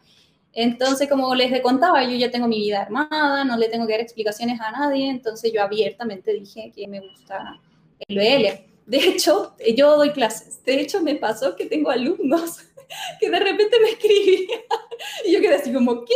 Me decían, Lili, no sé qué, no, eh, está muy buena esta historia. Y después me decían, y tengo el privilegio de que eres mi profe. Y yo quedé así como, ¿qué? Espera, espera, espera. Así que bueno, pasa, me pasó así, pero yo no tengo como vergüenza de, Por una cuestión de que la me gusta. Sí, porque no, ya no tengo que dar explicación a nadie, entonces como que me chupa un huevo la- lo que piensan. O sea, a mí me gusta, lo igual, que eh. importa es que a mí me guste y yo te voy a decir eh, si sí o si no y ya está. Pero cuando eres chica, no, porque cuando eres chica, por ejemplo, muchas niñas no pueden comprar sus BLs porque sus, si sus papás se los encuentran, además está todo el tema esto de la homofobia, familias homofóbicas. Entonces, ¿cómo las niñas, van a- las adolescentes les explican a los papás que están leyendo historias de dos hombres?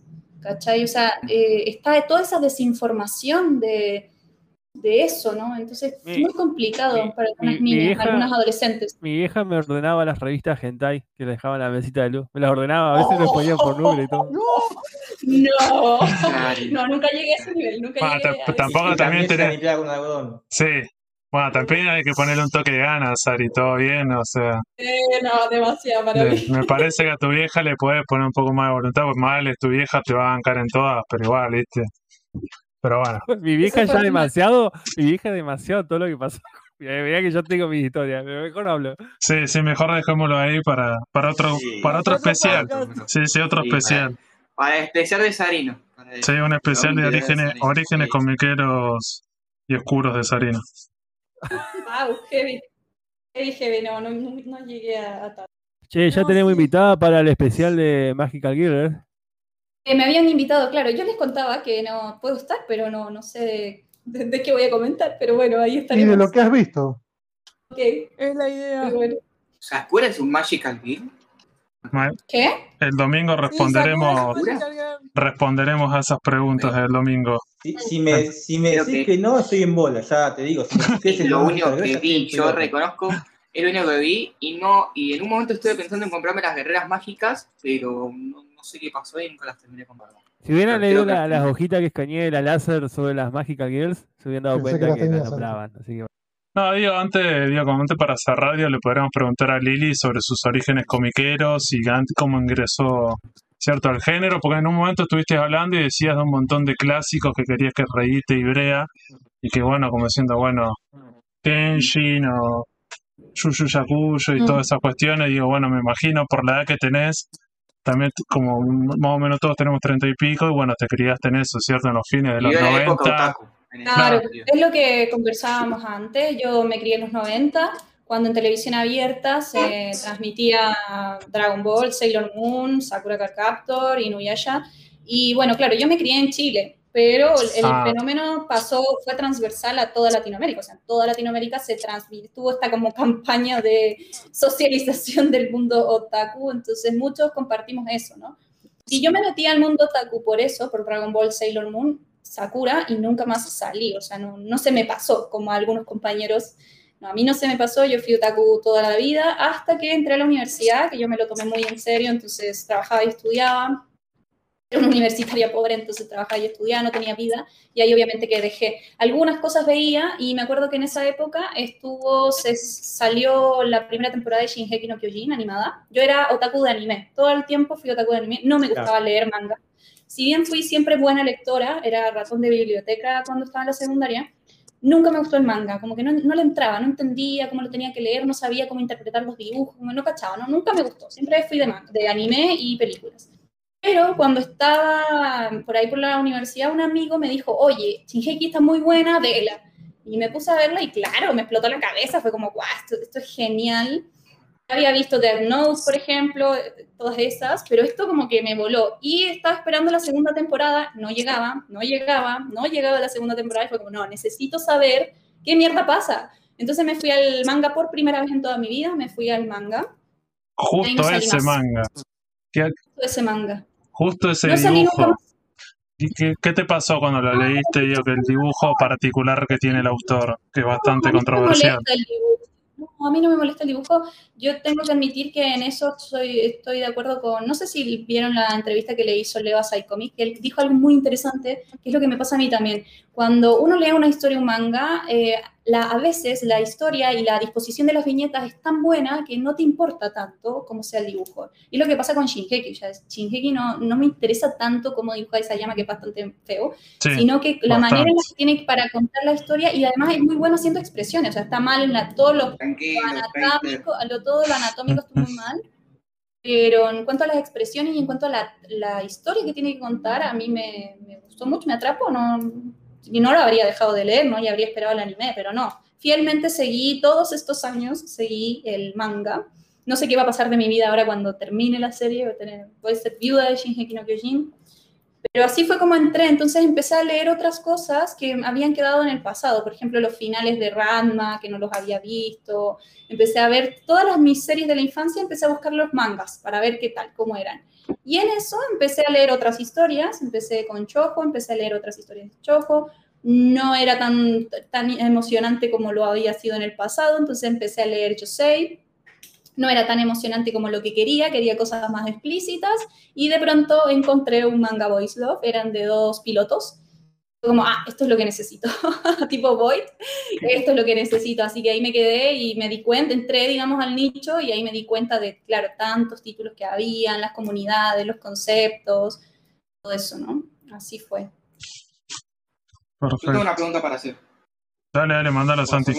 Dale. Eh, es, una, es una pregunta bastante eh, complicada porque ahora vos vivís en Argentina, pero la pregunta es, ¿por qué pensás que no hay editoriales de manga en Chile con tanta eh, importación y exportación que tiene Chile? ¿Por qué no Porque llega? la población, lo- pues guachi, la población si son con suerte 17, 18 millones de personas. Acá en Argentina no cuántos son, ¿cuántos son? Creo un montón. 45. Eh, en el último censo éramos 40 millones. Sí, sí, Pero- somos menos. Imagínate. Pero entiendes a lo que me refiero, tipo, ustedes tienen mucha eh, importación que les llega un montón de cosas y raro que ninguna editorial como Panini, que es bastante impor en ese sentido, le haya eh, acercado para decirle, mira, tengo, tengo manga, porque cómic tienen un montón, pero no tienen la parte de manga. Me parece muy raro, la verdad. Y tiene mucha gente que la sigue. Tiene mucha, Pero- mucha gente otaku Y hay mucha gente que pide de, de acá de Argentina o de México todo. Es que, pero no, es estadísticamente, es, eh, es- o sea, claro, nosotros decimos, somos mucho otaku, de hecho, allá se hacían juntas, tipo, en, los- en esos años estaba- era común hacer los foros, por ejemplo, sí, éramos muchos otakus, pero, y ahora con el tema de que Netflix y otros medios masivos están como impulsando el anime, obviamente que las nuevas generaciones también son muchos otakus, pero estadísticamente es una población muy chica. Es lo que pasa con Perú, con Bolivia, entonces son mercados chicos. Bueno, pero, pero el Sumado fandom eso- que tiene Perú es impresionante. El fandom que tiene. Perú es. Yo Sumado, sumado a eso, factores no solo poblacionales, sino que también culturales y económicos relacionados al libro. El libro en Chile tiene impuestos, no es como en Argentina que está exento de los- los impuestos. En Chile está el IVA. Claro. Y además eh, se suma que no hay una cultura lectora como pasa en Argentina. Una de las cosas que yo les contaba, un shock cultural que a mí me pasó, es que yo acá en Argentina puedo, o sea, en cada esquina hay una librería y mucha gente que está acostumbrada a comprar sus libros, leer libros, intercambiarse libros. En Chile, por lo menos en Santiago de Chile, lo que es habitual son las bibliotecas. Y de hecho el subway, el metro, tienen estaciones muy concurridas, eh, su, propio, su, su propia biblioteca, de hecho se llama Bibliometro. En donde- entonces, la cultura de lectura en Chile, como los libros son tan costosos, eh, la cultura de lectura es por préstamo. Entonces, yo, por ejemplo, que pasé toda mi secundaria leyendo libros, yo iba a la biblioteca de mi ciudad. Yo tenía mi carnet de biblioteca, iba todas las semanas, sacaba un libro que me interesaba, la novedad que me interesaba, si había una historieta, la sacaba también, me la quedaba una semana y después la devolvía. Pero acá en Argentina no, está la cultura de comprar sus propios libros. Entonces, todas esas Increíble. cosas, la parte, la parte de la población, la parte de los impuestos y la parte de, la- de tener una tradición de lectura, hace propicio a Argentina como mercado y no tanto, eh, no tanto Chile, sumado al hecho de que además, por ejemplo, una de las cosas que más se comenta es la economía argentina, ¿no? La economía argentina, que es terrible, y cómo en- dentro de la economía argentina surge el nicho de los mangas eh, publicados acá. Pero bueno, esa misma realidad en Argentina está demostrando que una crisis económica no merma la producción local de, de manga ¿no? y de historietas. Por el contrario, No, no, el año vez. pasado, el Como- 2020, explotó. Sí. O sea, explotó, porque como la gente ya no Es como la dicen, podemos estar peor, pero en manga cada vez estamos mejor. Claro, entonces, el- sí, porque Entonces, se comprometen y invierte y crea, ¿viste? No Claro, se yo- Se la juega, se la juega. Una de las cosas que ustedes me habían preguntado la otra vez era si yo hubiese podido ser coleccionista en Chile. Y probablemente no. Si yo, yo de hecho había comprado mangas cuando era chica y me costaban un ojo de la cara. Yo había empezado allá, no había una revista como la Láser acá. ¿Se dice láser o laser? Es láser. No, láser, no, láser. porque láser, láser, no, bien, cabeza, bien cabeza, sí, sí, sí, sí. Bueno, la, no es como la láser, la que había en Chile. En Chile llegaba la Minami, que era la española, y costaba Oh. un ojo de la cara, chicos. Y yo me esforzaba, adolescente. Me compré un lote el y- otro día. de adolescentes Minami, se esforzaba en comprar la Minami. Yo tenía mi colección de Minami, chicos, mi vieja la, la mojó toda, la perdí, pero, pero yo me esforzaba un montón en comprar la Minami, que era muy Y parecida a ahí la, fue a la láser. de Chile. Claro. Tal cual. Entonces, no, yo no habría No podido aguanto ser coleccionista soy acá. Por ejemplo, todas las historias shonen que yo compro, Beastars, Golden Kamuy, eh, Yakuza, Amo de Casa, Shinso Man, todas esas historias, yo no las compraría de afuera. Si yo estuviera en Chile, no las compraría de afuera, yo solamente me limitaría a comprar Voice Love. Pero como estoy acá y la editorial local lo saca y me llama la atención, entonces voy, lo compro, lo leo, me gusta, la sigo. No podría tener la colección que tengo hoy estando en Chile. Las Minami tenían un Bueno. apartado, una sección es- eh, exclusiva de lo que, bueno, en esa época le decían yaoi. Yaoi, hentai, o en esa- ahí le decían shonen ai. Y tenía una sí. sección Claro. de la Minami y las. Dokkan. Ambas revistas tenían. Si yo cuando Sí. eh, empecé, va, empezamos con la onda de hacer esto, yo me leía mucho ahí, por eso es que más o menos sé de dónde viene más o menos todo el tema. Sí. ¿No? Y venían con un CD y yo no tenía internet en esa época. Entonces, a veces los CD venían con la música, o venía con juego, o venía con imágenes subida de tono. Y esa era, ese era todo mi porno, digamos, las imágenes subida de tono que venían con los Sí, CD de la sí, porque yo no tenía internet. o andaba con un disquete, imagínate, andaba en un disquete en la, en la biblioteca de mi ciudad, había, podías usar las computadoras como media hora. Entonces sacaba imágenes que me gustaban, los ponía en el disquete y después iba a mi casa. Ay, Yo mejor no cuento, mejor no cuento mi anécdota con los disquetes porque la voy a, voy a No, derrotar. mejor no hablemos con eso. Cambiamos el tema. Caída de carne, bien. Los Eh, bueno, Mm. Lili, volviendo a tus inicios con el manga, Eh, Ah, sí. Te repito la pregunta que te hice la semana pasada, porque no se grabó. Eh, bueno, vos venís de Chile, comprás mucho de afuera. ¿De qué manera te afectó esto de la traducción argentinizada de Ibrea, de Panini? ¿Te molestó de entrada? ¿Cómo fue adaptarte a esto? Ah, no, eh, claro, me, me- me pareció extraño, fue chocante, pero no en un sentido negativo, sino que fue chocante porque como yo no leía mangas, yo se veía, veo, Claro. veía anime, de hecho al contrario, ahora ya no veo anime, solo veo manga, pero cuando veía solamente anime era todo eh, eh, doblado o, o subtitulado, y después cuando leía Shinheki era todo por scan. Entonces, claro, ahí tú tienes ese neutro, neutro español híbrido. Yo empecé a leer Claro. historias acá en Argentina. Claro, me pareció rarísimo, pero al mismo tiempo automáticamente le encontré el sentido, porque yo dije, claro, Lili, estás en Argentina, vas a encontrar el che en vez del oye y el, y el vos en vez del tú. O sea, era como obvio, obvio, Lili. Fue como, bien, como que auto, me, auto, me autoconvencí O sea, inmediatamente tipo, en ese primer- ese primer momento fue como obvio, es como natural en ese momento, así que bueno, no, Ah. ahora no, me da lo mismo, yo la verdad que estoy acostumbrada a leer de todo, leo en argentino, leo en español, leo en mexicano, en neutro, lo que venga, pero con tal de que esté bien traducido, ¿no? Lo importante es que Yo leo a bien. mogollones, a mogollones. Creo que el que yo para mí el más, el más neutro es el mexicano. Hasta lo que he Ah. leído. Ujú.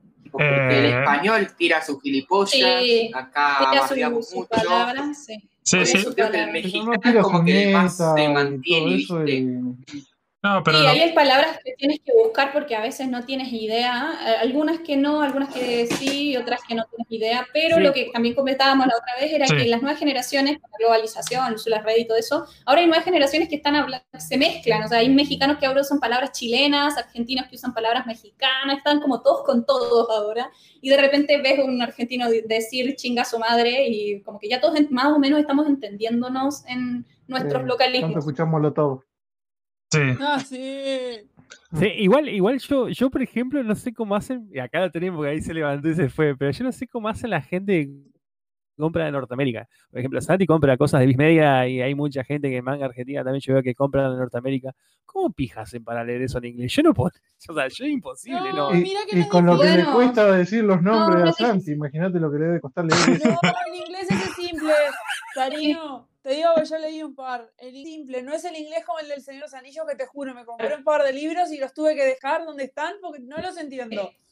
Hay que leer un libro en inglés. Oh, mierda, un manga, bueno, pues tenés. Sí, no, 20 minutos, yo también- yo te ayuda bastante. Sí, yo tengo, yo qué sé, yo tengo un par de manga, de Viz Media o cómics en inglés y en realidad si tenemos más o menos un nivel medio, se puede. Po- Primero por la, la cuestión Sí. que es historieta, los textos son más cortos y después lo que tiene la historieta el tema del contexto, ¿cierto? Un personaje está hablando es- y, y hay un dibujo que te contextualiza lo que intenta decir, entonces pues, si, si más o menos lo puedes deducir. ubicando un poquito más. Y si no, Eh, Fede, bu- pero, ah, bueno, si no sabes inglés más vale. tiene- pero, pero pará, Ah. Fede, leete, un- leete, leete un Golden Kamuy en inglés, ahí te quiero ver.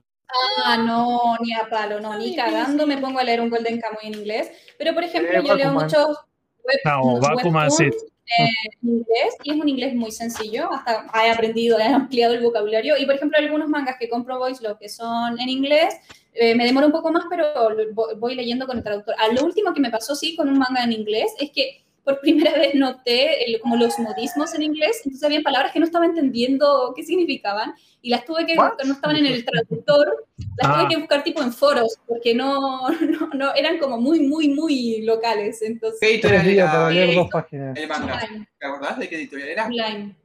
Slime. Ah, Creo que es de- Yo tengo, Creo que es de Viz Media. yo tengo, yo tengo siempre Star Wars y Big Media y lo tratan de hacer bastante neutro porque ellos le venden eh, no solamente a Estados Unidos, sino que a Canadá y Ah. a Inglaterra. Claro. Por eso es tratan de no ser, es como que lo tratan de hacer lo más normal o posible. Aparte Correctito, tenés otra cosa, Sí. que en Estados Unidos tenés tipo muchísimos, pero muchísimos, muchísimos dialectos, muchísimas formas de hablar inglés. Entonces es mucho más rentable hacerlo en neutro y bancártela Sí. con eso que hacer tipo un vamos a hacer el dialecto. Además, allá no queja. Sí, bueno, como en todos los países. Lo que le venga le viene. Le estuvo un huevo además. Sí, en. Igual, yo soy, así. yo en eso En comparto. a Japón se, se traduce en Tokio y acá se traduce en, en porteño y bueno, Sí. Claro. y- Bueno, en en Japón, hay, hay- eh. en Japón hay debates en los mismos japoneses que no les gusta que se traduzca de la manera de Tokio y todos los, todas Sí. las demás, eh, ¿cómo se llaman? Provincias, no. eh, Sí, las, otras eh, Sí. prefectura. Ah, Las- prefe- las prefecturas, mismas prefecturas eh, se quejan. Así que si nos quejamos acá y Mm. se quejan allá, es lo mismo, quejan en todos lados. Eso se van a quejar en cualquier lado. Se quejan en cualquier lado. Sí, siempre vas a encontrar gente que va a estar disconforme con cualquier cosa. Nunca vas a hacer Sí. todo perfecto, ni siempre vas a tener un distractor. Yo creo que las editoriales, la Ibrea bien hizo en pasarse por donde no quepa el sol esos comentarios y seguir en la suya. Y en la actualidad a mí me gusta muchísimo, muchísimo cómo traduce Ibrea. De hecho, Spy Family, el trabajo que hizo Nati en, ese, en ese manga es bellísimo. A mí me encanta. Y lo digo como extranjera, a pesar de que yo estoy acostumbrada a leer cosas más eh, como exageradas, lo digo como extranjera, a mí me gusta mucho cómo traduce Ibrea, no me molesta cuando usan los, ¿qué serían? modismos. Los modismos bonaerenses. Modismos, modismos, modismos. Porteño, sí, Pero- son, Modismos porteños. Porteños. porteños. Son porteños. Pero no fue así con el primer volumen de Botacoy. El primer volumen de Botacoy a un punto en el que yo no estaba entendiendo qué mierda. Cuando dijo escabiar, yo acá en mi, mi círculo cercano de acá, Bueno, no usan eh, escabiar. miren, Yo no sé yo de qué voy a hablar de algo muy serio. Y Para que tuve que preguntarle. Para, para, Para mí que preguntar a mi Botacoy se pasó compañera. de lo- Botacoy Sí, se, pasó, pasó. de, se pasó de villero y a la gente le encanta. pero es mi opinión. No, no todos, Y no todos. Amo Spy Family, lo amo. eh, tengo Spy Family, se la recomiendo al que está eh, escuchando esto. Compren Spy Family, no se van a arrepentir porque es hermosa la historia y se la puede comprar una persona de 40 años como se la puede comprar un nene de 12 años para leer. Así de simple la. Spy Family es muy lindo. Yo Eh, te pero digo que hay gente que no estaba de acuerdo. O sea, sí hay gente que se cagó de risa, pero hay otra gente que le, pare- que le chocó. O sea, la, la gente que, sa- que lee habitualmente manga, sí le pareció chocante. Yo le pregunté a algunos de ustedes y, y me dijeron que sí, que era chocante. De hecho, yo tuve que preguntar a mi compañero, era como, ¿qué significa escabia? Porque no estoy entendiendo. No, lo de Botacoy fue muy fuerte. Para mí se pasaron. Después ya el último, por ejemplo, el volumen 4 ya no, ya menos mal que ya está ahora, el volumen 4 ya está bien, pero sí fue raro, fue muy, ex- muy extremo, ¿no? Y bueno, por lo que ustedes han dicho, eran las- los primeros inicios de Ibrea, que era así, como era más Sí. descarada, ¿no? No, los primeros Sí. inicios, los primeros tomos, por ejemplo, utilizaban muchas frases o, o hablaban referencias de, de cuestiones, no sé, de actores o argentinos. Yo me acuerdo en uno de los mangas que decía, habla, como dice Mostaza, paso a paso. Pues decía, el director Sí. técnico de un club de fútbol de Argentina que había salido campeón en el 2001 y el chabón Mm. había popularizado esa frase. Pues sí, el problema que tiene Mm. eso, Lo- que vos decís, lo entendemos en el 2000, pero si 20 años después, 10 años después, queda como muy viejo, porque ya no se entiende porque el contexto se perdió. Y me parece hay que, El manga de Ichigo, De que lee el manga no 100% significa- Gran Hermano. por ejemplo, eso, que los personajes estén mirando a Gran Hermano, y, y también incluso te saca un poco de la historia. porque Popstar. decís- claro, vos decís, Sí. te, te saca un poco de la historia, porque vos decís, son japoneses, y vos decís, nada que ver, y es como, nos fuimos al pasto, y me parece que, bueno, pero incluso el, el presidente de la editorial reconoció que en sus primeros años tuvieron esos problemas hasta que se adaptaron y encontraron la, como, Sí, pero eso, La eso medida Eso que ya- se queja de lo mismo, eso- Roberto. Eso, se, remonta desde la era de la láser, porque en realidad, eh, eh, cuando empezaban a hablar con ese léxico, así, ese, ese tipo de modismo bien, bien simple, bien informal, era de la láser. De ahí fue que, que ellos empezaron y se habrán pensado, bueno, vamos a editar eh, con modismo argento. Y arrancaron. Eh, sí, sí, sí, también es eso, que ellos habían cultivado una tradición en la revista de información, que a diferencia de otras revistas de información que tenían un, un- léxico, un- una escritura un poco más formal, ellos se, se diferenciaron de eso y que era lo que el público quería, como diciendo, bueno, hablan como hasta- nosotros. delirantes. Yo me cagaba de Hasta como risa. el y año- era- se Hasta el año disfrutaba mucho. 2015 no usaron los signos, los signos de apertura en, la- en la- en las exclamaciones y las interrogaciones, pues decían que era el pedo. Sí, que eso fue bastante debatible hasta que ah, hoy en día ya se dieron cuenta que vos decís, bueno, me parece que hay una escritura y algunas reglas y no te cuesta nada hacerlo bien porque queda medio choto. Sí, sí, que, que a veces algunos... Por eso, eh, son avances, son ofendió. La- ofendió. son avances y La actualidad retrocesos. está. No, en la actualidad está perfecto. O sea, yo, yo de ello sigo varias cosas y me encanta la traducción de Ibrea. La verdad que. mm, Pero claro, lleva, fuera, fueron años, ¿no? Años de experiencia, Sí. de equilibrar, de entrenar a su personal, etcétera, etcétera, A etcétera. latigazos a veces incluso. Así que a mí me gusta, así que como volviendo a la pregunta inicial respecto del idioma, no, la verdad es que yo al principio era así porque no sabía, porque desconocía que, que las adaptaciones en manga tenían que ser locales a, a cada país, ¿no? Yo no tenía idea. Pero tampoco nunca lo peleé, fue no algo así que me moleste, que voy a dejar de comprar eso porque está así, no, para nada. Porque vos ahora en este momento, ¿dónde estás viviendo? Argentina. En Córdoba, Que también es, Córdoba, capital. que también es eso. Tomando Fernet todos los días. Toma Fernet todos los días. Amiga, amiga de Fernet, Alberto. No, por eso también Tomá es, Fernet, tomá Fernet. Iba a la revistería no para comprar manga, sino para tomar Fernet cuando abrió. Claro, cuando abrieron, obvio. Fernet con coca. No, por eso me parece. yo soy muy- Roberto soy del- No, se tenés que tomarlo puro. Si lees manga de- muchachos.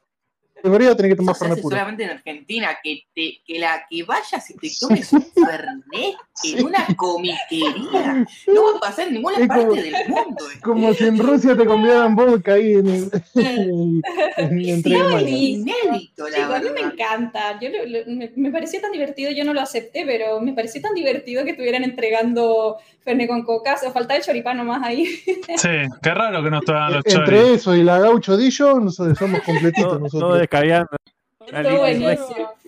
Buenísimo, todo buenísimo. No, por eso, yo lo que Ah. quería, lo que quería hacer y la aclaración que vos decís, vos naciste en otro país, en Chile, y estás viviendo en un lugar de Argentina que vos decís, es una provincia de Córdoba que hablan de una manera distinta. Entonces vos decís, tenés un idioma materno, y cuando estás en Argentina, vos decís, no tenés el idioma porteño, o no sé cuánto manejás de, de esa forma, entonces vos decís, es raro como diciendo, bueno, a ver cómo una persona con estas características puede consumir eh, estas traducciones argentinas que son bastante porteñas. Eh, No, es lo que bueno. conversábamos, ¿no? Claro, sí, sí, no- no es- tenés es problema. entendible. Además, porque yo no vengo de la nada, sino que después de, yo, después de que me vine a vivir, yo no sabía que había mangas acá en Argentina. Y había visto comiquerías, pero me daba miedo entrar. Como que me da sustito entrar a las tiendas. Además, como que las comiquerías son como intimidantes. Entonces, Eh, yo no sí. quería entrar y además si cuando vas a la veía... te largan. Sí. Entonces, no, como que no sabía en realidad, yo no, no tenía idea de que había una, una Ibrea, por ejemplo, ¿no? Y eh, supe porque, eh, como Pájaro que trina novela es mi manga preferido, lo quería tener en físico y lo busqué en, en internet y apareció que estaba acá en, el, cro- en crossover, lo tenía crossover, fue Ah. uno de los primeros mangas que compré.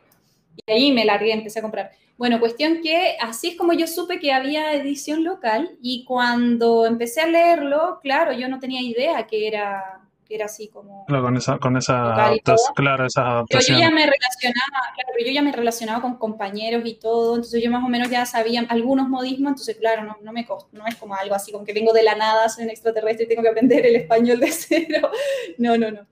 Ah, Así que claro, es como un choque, pero los primeros segundos te pasa y después le sigues, Sí, le sí, das. o sea, cuesta adaptarse que es argentino. Te lo digo yo que yo, tipo, nosotros tenemos, si bien es el mismo dialecto, sí, tenemos palabras diferentes, cuesta un poco adaptarse, amigos, es la voz del pueblo. Mm. Es como que, es como Sí, que Ronnie, sabemos que somos la, que sos la provincia 24. Sí. sí, sí, digamos que con Uruguay tenemos una relación diferente con los Ay, otros. hasta, hasta en Córdoba dicen eso, que Uruguay es una provincia. Es que era así, es que es así, o sea, originalmente ese territorio era, que era que parte. la la- el territorio de la matanza tiene más que Uruguay ya de población. Sí. No, igual después, Morón tiene más población. y después una, no, pues, después una cuestión, después una cuestión cultural que vos decís, siempre tuvimos unos lazos, o sea, ya desde antes de la independencia Sí. de estos países con Uruguay, que vos, por ejemplo, con Chile nunca. Y con, con Chile nunca lo tuvimos porque con Chile fue otro tipo de colonización, hay una cordillera, entonces siempre estuvimos separados y se nota eso, que hay como una diferencia. Sí. Sí, no, y además está como la- el tema de la bronca de las guerras, la guerra de las Malvinas. Es Eh, un mundo aparte. Mm. Yo no tenía ni idea. O sea, cuando yo llegué acá y me empezaron a decir, no, la chilena y la cuestión de las Malvinas, yo quedé así como. Eh, cambiemos de tema. Cambiemos de tema. no, no, pues eso se- Cambiemos de pero tema. sería interesante porque, por ejemplo, vos por ser chilena, vos decís, no, no, vos no lo tenés como, como este, este, esta idea lo del tema de lo que los argentinos piensan. Vos decís, acá es como No, claro está, que no. acá está reinstalado esa yo no era de. No era de esa época, claro. No era de Esa esa persona, época. esa persona tiene que tener más de 50 o 60 años. O para que conocer No, guerra. No, si la guerra fue en el Pasan- 82. No, pero por, pero por ejemplo, cosas al mismo tiempo. O sea, A ver, eh, yo cuando conversé, cuando llegué acá la primera vez y hablaba con mis compañeros que empezaban a decir esto, porque nunca, yo nunca recibí, o sea, una de las cosas que más me gusta de Argentina es que son súper plurales, sobre todo Córdoba es muy, muy pluralista. A mí no, yo nunca me sentí menos ni nada por ser chilena ni nada, pero a Claro. veces ah, salían bromas sobre el tema de las Malvinas y yo no tenía idea, no sabía. ¿Qué onda con las Malvinas? Y me explicaron, ¿no? Y no, porque los chilenos, traidores, no sé qué. Y yo quedé así, pero espérate, ¿en qué año fue esto? Me dijeron un año, fue como, pero guacho, en esos años Chile estaba en dictadura militar con Pinochet y Pinochet fue el que aprobó Sí, el sí, apoyo a Inglaterra, ¿no? Entonces tú quedas así como, pero pero eres Es que consciente fue de una de lo- las dictaduras que más duró la de Pinochet, además. Sí, duró hasta Sí, el duró 95. bastante, fue como bastante, que es- sí. Además es como que hay gente que todavía lo sigue apoyando, es un Chile y es No, digo, vamos al tema. no, eso, no, digo, como para, meterse, No, pero es-. Es la minoría, te juro que los pinochetistas son como la minoría y son re mal vistos. Entonces Sí. tú quedas así como, mm, pero, Pero lo ¿sabes lo que todo, pasa, Lili? Allá ustedes todavía siguen teniendo ese grupo. Acá es como que está literalmente erradicado todo esto de, de lo de la dictadura. eh, no, te, no te creas, hay un montón No de te gente que. Hay Pero un no hay un no montón de gente que No, pero ¿sabes lo que pasa, Fede? Allá no se habla del. Ah, acá no se habla del tema. Está muy cerrado. Allá todavía se sigue hablando del tema. Acá- Acá no, sigue aparecieron validando muchas muertos cosas. chilenos. Vamos No, a no, por eso. Hoy Ah. aparecieron dos o tres muertos de Chile. La dictadura chilena aparecieron acá. No, digo, lo que, lo, lo que podemos hacer como para cerrar con este tema es que, verdad, si culturalmente acá en Argentina tenemos ese problema, porque en realidad Argentina, los argentinos. Cuestión general, odiamos a todos los países latinoamericanos y a Menos todos los Uruguay. odiamos por algo. A Uruguay no tanto porque como que lo, No. lo subestimamos. Pero por Vos, ejemplo, ejemplo- se- serás vos. serás No, vos, yo no estoy hablando, Yo yo- no odio no, oye, pero una Pero cuestión, estás, cul- estás poniendo a todos, Fede. una generalización, pero bueno, lo- el tema de lo de los Cuestión chilenos, cultural, boludo. Yo, pero yo no tengo problema con un peruano, con Tampoco. un boliviano. Me, Nah, a ver, no bueno. tengo problema con nadie. pero está Pero está la rivalidad, la rivalidad en cada cosa, como la que está pasando con el fútbol ahora también con el chileno y Mm. con el brasilero. pero... con el uruguayo para mí es uno más, el peruano y el boliviano también es uno más, sin ofender la, y el país en sí. Después está que tengo un problema con una persona que es de, de ese país, ese es otro tema. Claro, ese es otro tema. Yo estoy Ese de acuerdo con eso. A mí me pasa lo mismo, o sea, yo estoy en otra, o sea, yo no soy de esa época y incluso eh, no soy futbolera, yo estuve el, 2004, el 2014 con, para el Mundial. me cagaste la pregunta, el me Mundial. la pregunta. Y yo viví acá en carne propia la- el furor por el fútbol, porque en, en mi época el tema del fútbol no, no había nada, porque no estaba todavía esta generación que salió ahora, que, que la- las nuevas generaciones como que se empezaron a meter en el tema del fútbol, pero en mi generación no era habitual, estábamos como todos derrotados. Entonces yo Sí. acá en Argentina viví el tema del fútbol y me pareció tan bonito todo, pero claro, yo estoy en la misma, o sea, yo estoy en otra época, para colmo soy otaku, o sea, a mí me- realmente me chupa un reverendo huevo la nacionalidad de las personas. Entonces por eso yo lo cuento como una anécdota, ¿no? Que a mí me llamó la atención porque en Chile no se cuenta, nunca nos enseñaron, ni siquiera nos enseñaron la dictadura militar, para que te, para que te des una idea. Entonces, mucho menos nos iban a contar el conflicto que había ocurrido con el tema de las Malvinas. claro, Entonces, claro, eso se suma el hecho geográfico de que Chile se está mirando el pupo porque está entre el mar y la cordillera, o sea, reencerrados. Entonces, para colmo, para colmo se suma eso, de ese aislamiento. Sí, no, no, bueno, digo, como para hacer, para mí hay xenofobia en Argentina y está bastante velado, pero, pero bueno, voy a decir que... Bueno, pero en todos Latinoamérica, Sí, sí. ¿sabes? O sea, No, no, es pa- propio de los argentinos. No, no, pero bueno, pero bueno, me, me- pero me parece que tenemos como, como ese perfil, no sé, yo como docente con alumnos que son de, de secundaria, yo que sé, el tema, lo de los chilenos y las Malvinas, siempre sale en ese comentario como si lo vienen arrastrando y siempre vos si necesito explicarlo y como situarlo como diciendo, bueno, fue una guerra, había dictadura en ambos, en ambos países, las dictaduras no son elegidos democráticamente, entonces en realidad es un dictador que decidió hacer eso. Entonces, vos decís, el Sí. pueblo Claro. no tiene nada que ver, como en Argentina no tiene nada que ver lo que hizo la última dictadura, vos decís, no, el pueblo no le eligieron a Videla, los 30.000 desaparecidos, lo que sea, vos diciendo, bueno, si podemos despegarnos de eso, en Chile le tendremos que hacer lo mismo, que vos decís, la gente está en esa. Pero bueno, Eh, lamentablemente es como dijo Lili hoy, son chicanas que vienen del lado de la ignorancia de la gente. sí, sí, sí. Vos, chilena traidora, y mirá, es yo ni nací y quien estaba era un dictador, Mira, o sea, hizo- nada que ver. Me lo re- mi tío fue literalmente que hizo que, que- que- que- que no sé cómo se llama la palabra, pero que me quede eso de los chilenos traidores. Porque Xenofobia. siempre que iba al sur, mi tío literalmente veía una, una patente chilena y yo me decía eso, y yo me quedaba y, y se me quedó en la cabeza. boludo. No, es un tema bastante Increíble. complejo de hablar. Pero es un tema muy complejo que, Sí. no, que no lo vimos ninguno. Igual a ver, no lo vimos ninguno de nos- nosotros hago- y nunca lo Nos vamos fuimos a re tema igual, eh. Bueno, Pero está re Una pregunta interesante. boluda para irme de tema. con Pero está re edad, son unos- el papá de mis primos que fue veterano y no, y no voy a citar el tema. Eh, no, Hago una pregunta boluda. Lili, ahora que sos cordobesa, ya sé que te chupa un huevo de fútbol, sos de Belgrano, de Talleres, de- dame un, un- un pase vos, dame un pase, Lili. No, ni siquiera. No, ni, ni sabés qué te hablo, Sí, ¿no? sí, sí. No, solamente ¿Sabes veía, que solamente veía cuando estaba el mundial, el mundial sí me emocionaba. Ahí sí yo estaba y gritaba y todo, Sí. y quería que ganara Argentina, cacha, quería que ganara Argentina, pero, pero, pero ahí en esas situaciones, tipo para la Copa América o para el Mundial, sí, ahí me comprometía porque es que, es que se vive en las calles, era muy- te juro que para mí fue una experiencia cultural, fue muy bonito para mí verlo, porque era Claro. como toda la- no está el tema de COVID, obviamente, entonces tú lo veías en la calle, lo veías en la gente, estaba, no sé, te paraban en una esquina y estaba la televisión ahí mostrando el partido, entonces tú lo ves como un colectivo y era fue una experiencia muy bonita, pero no tengo idea de fútbol, entonces si me preguntan a mí, A ver, acá No directamente, si, si Argentina va al mundial, se para el país por Argentina hasta donde llegue. Es O sea, así. Cuando Uruguay, Eh, clasificó para donde estoy hablando. Después, si Argentina ya Es impresionante. Bueno, después con el perder Argentina, ya el otro día empieza el país a. Bien. no, es más, Bien. no, Cuando Argentina está sí, nos estamos yendo al re carajo. Nosotros clasificamos en el 2018 y al día siguiente estábamos, que clasifica Argentina, por favor. Eh, sí, Eh, bien, son, ahí. son las 22, gente. Creo que Lili ya nos está puteando por dentro. Sí.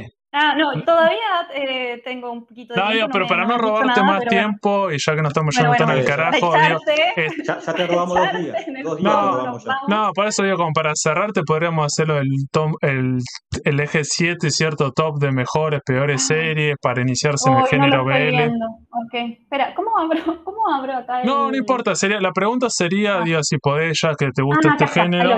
Si podés hablar de hacer un top de si algunas series que son las mejores o realmente vos decís, va por acá, algunas que vos decís, no están buenas, Bien, más vale que bien, tu de opinión que personal. están- Sí, sí. De las que están localmente para iniciarse en el Voice Love, los que más recomiendo son You Are in the Blue Summer, la continuación, y que en algún momento esperemos salga, y Given. O sea, sin duda eso es eh, amor por amor, todo bonito, todo hermoso, no va a ofender a nadie y estaría muy lindo, ¿no? Y después algo que a mí en lo particular me guste fuera de esos, de esos títulos, no, eh, localmente no hay algo que, me interese.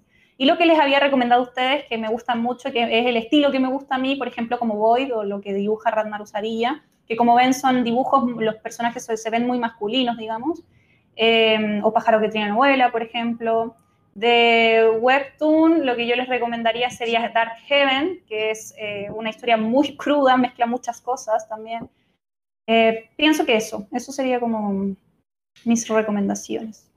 Bien, ¿y alguna serie como para arrancar? O sea, vos decís, si tenemos que elegir todo esto y tengo que arrancar con una y que vos decís que no, y que no me Con algo expulse, desde cero, y que no me que no te expulse. pase nada. Sí, sí. Eh, Given, sí, yo creo que Given eh, es ideal para meter a la gente, a todo tipo de personas, a todo tipo de lectores, incluso a los otakus que les gusta leer de todo. Claro. eh, Given es ideal y You Are in the Blue Summer también. Quizás You Are in the Blue Summer no es tan emocionante, quizás Given tiene un poquito más de feels, pero es, siempre tienen que recordar que es mucho romance, ¿no? Es todo muy así relacionado con eso, con las emociones, el desarrollo de personajes, no tanto de la música. La música está, pero acompaña.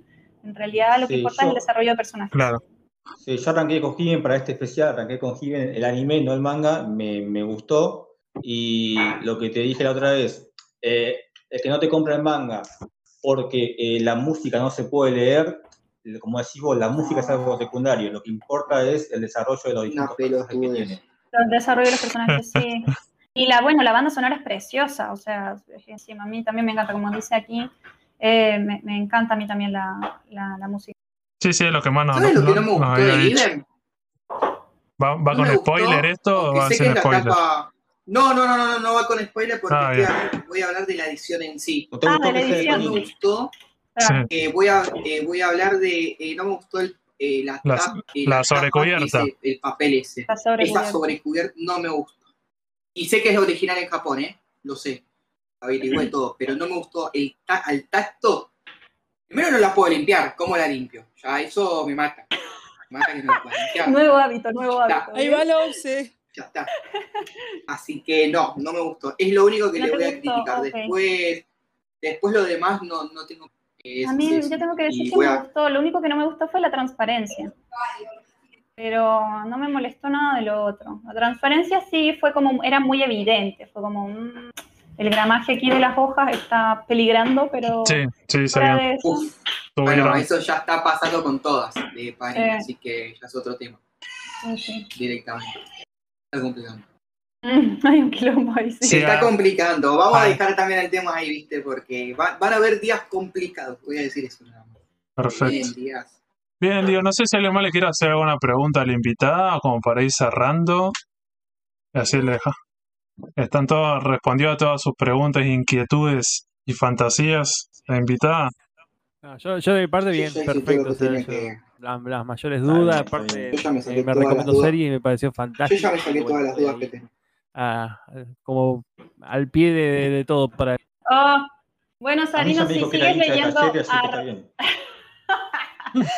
Sarino, si de- sigues leyendo, si sigues leyendo a Ranmaru Sarilla, cuéntame qué onda, qué te parece. Bueno, va a tener. Estoy Yo no, conozco nada, si va a Estoy tener que recomendar títulos o algo como para leer. Eh, ahí mismo, ahí en TMO, vas al link del autor y aparece todo lo que está como. Se- seguir con ella. Claro, Sí, que me guardé, me guardé el blogcito en un blogcito de nota los, los links que me pasaste el, otro- el otro día, así que bueno, ahí tengo Mm. material. Bueno, esto fue todo por, el, por hoy, el episodio 14 de El Sucucho Comiquero. Lili, si quieres decir tus redes para que te sigan. Dale, mi Instagram es Li Rocha Instamanga y mi canal de YouTube es Liliana Rocha. Así que ahí está, queda a disposición el contenido. Y aparte, Ah, y quiero, mm, agra- perdón, ¿no? y quiero agradecer también la, la invitación, la instancia para que conversemos de estos temas. Personas tan diversas, ¿no? Personas que no, no leen Voice Love, eh, que se interesen en saber qué onda, cómo se llama y de dónde viene, está súper lindo. Así que muchas gracias por la invitación. no, muchísimas No, por gracias a favor, vos. gracias a Al vos. contrario, al contrario, gracias a vos, Lili. No, muchas gracias a vos por prestarte en esto, en esta locura que tenemos con mucho comiquero. Y para el que quiera seguirnos, nuestras redes son el Sucucho Comiquero en Instagram, Facebook, en Anchor, en Spotify, en la radio del Magic nos escuchan los domingos a las, a las 10 de la noche. Y ainda más. Sí, sí, pero por eso eso es lo fundamental. Y bueno, en Instagram están todos los links y todas esas cosas. Así que muchísimas gracias, Lili. Y ya te invitaremos en otro, para otro Gracias especial, para otra cuestión. Sí, En algún momento nos Sí, volveremos feliz, a yo cruzar. Muchísimas Sí, gracias. feliz, obviamente. Gracias. Chao, Hasta chao. luego, Lili. Gracias, Lili. Gracias. Hasta luego. Chao, chao.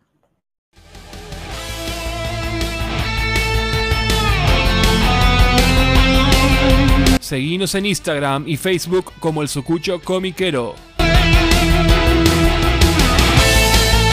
Y escuchanos en Spotify, Google Podcast, Anchor y otras plataformas de podcast. El Sucucho Comiquero.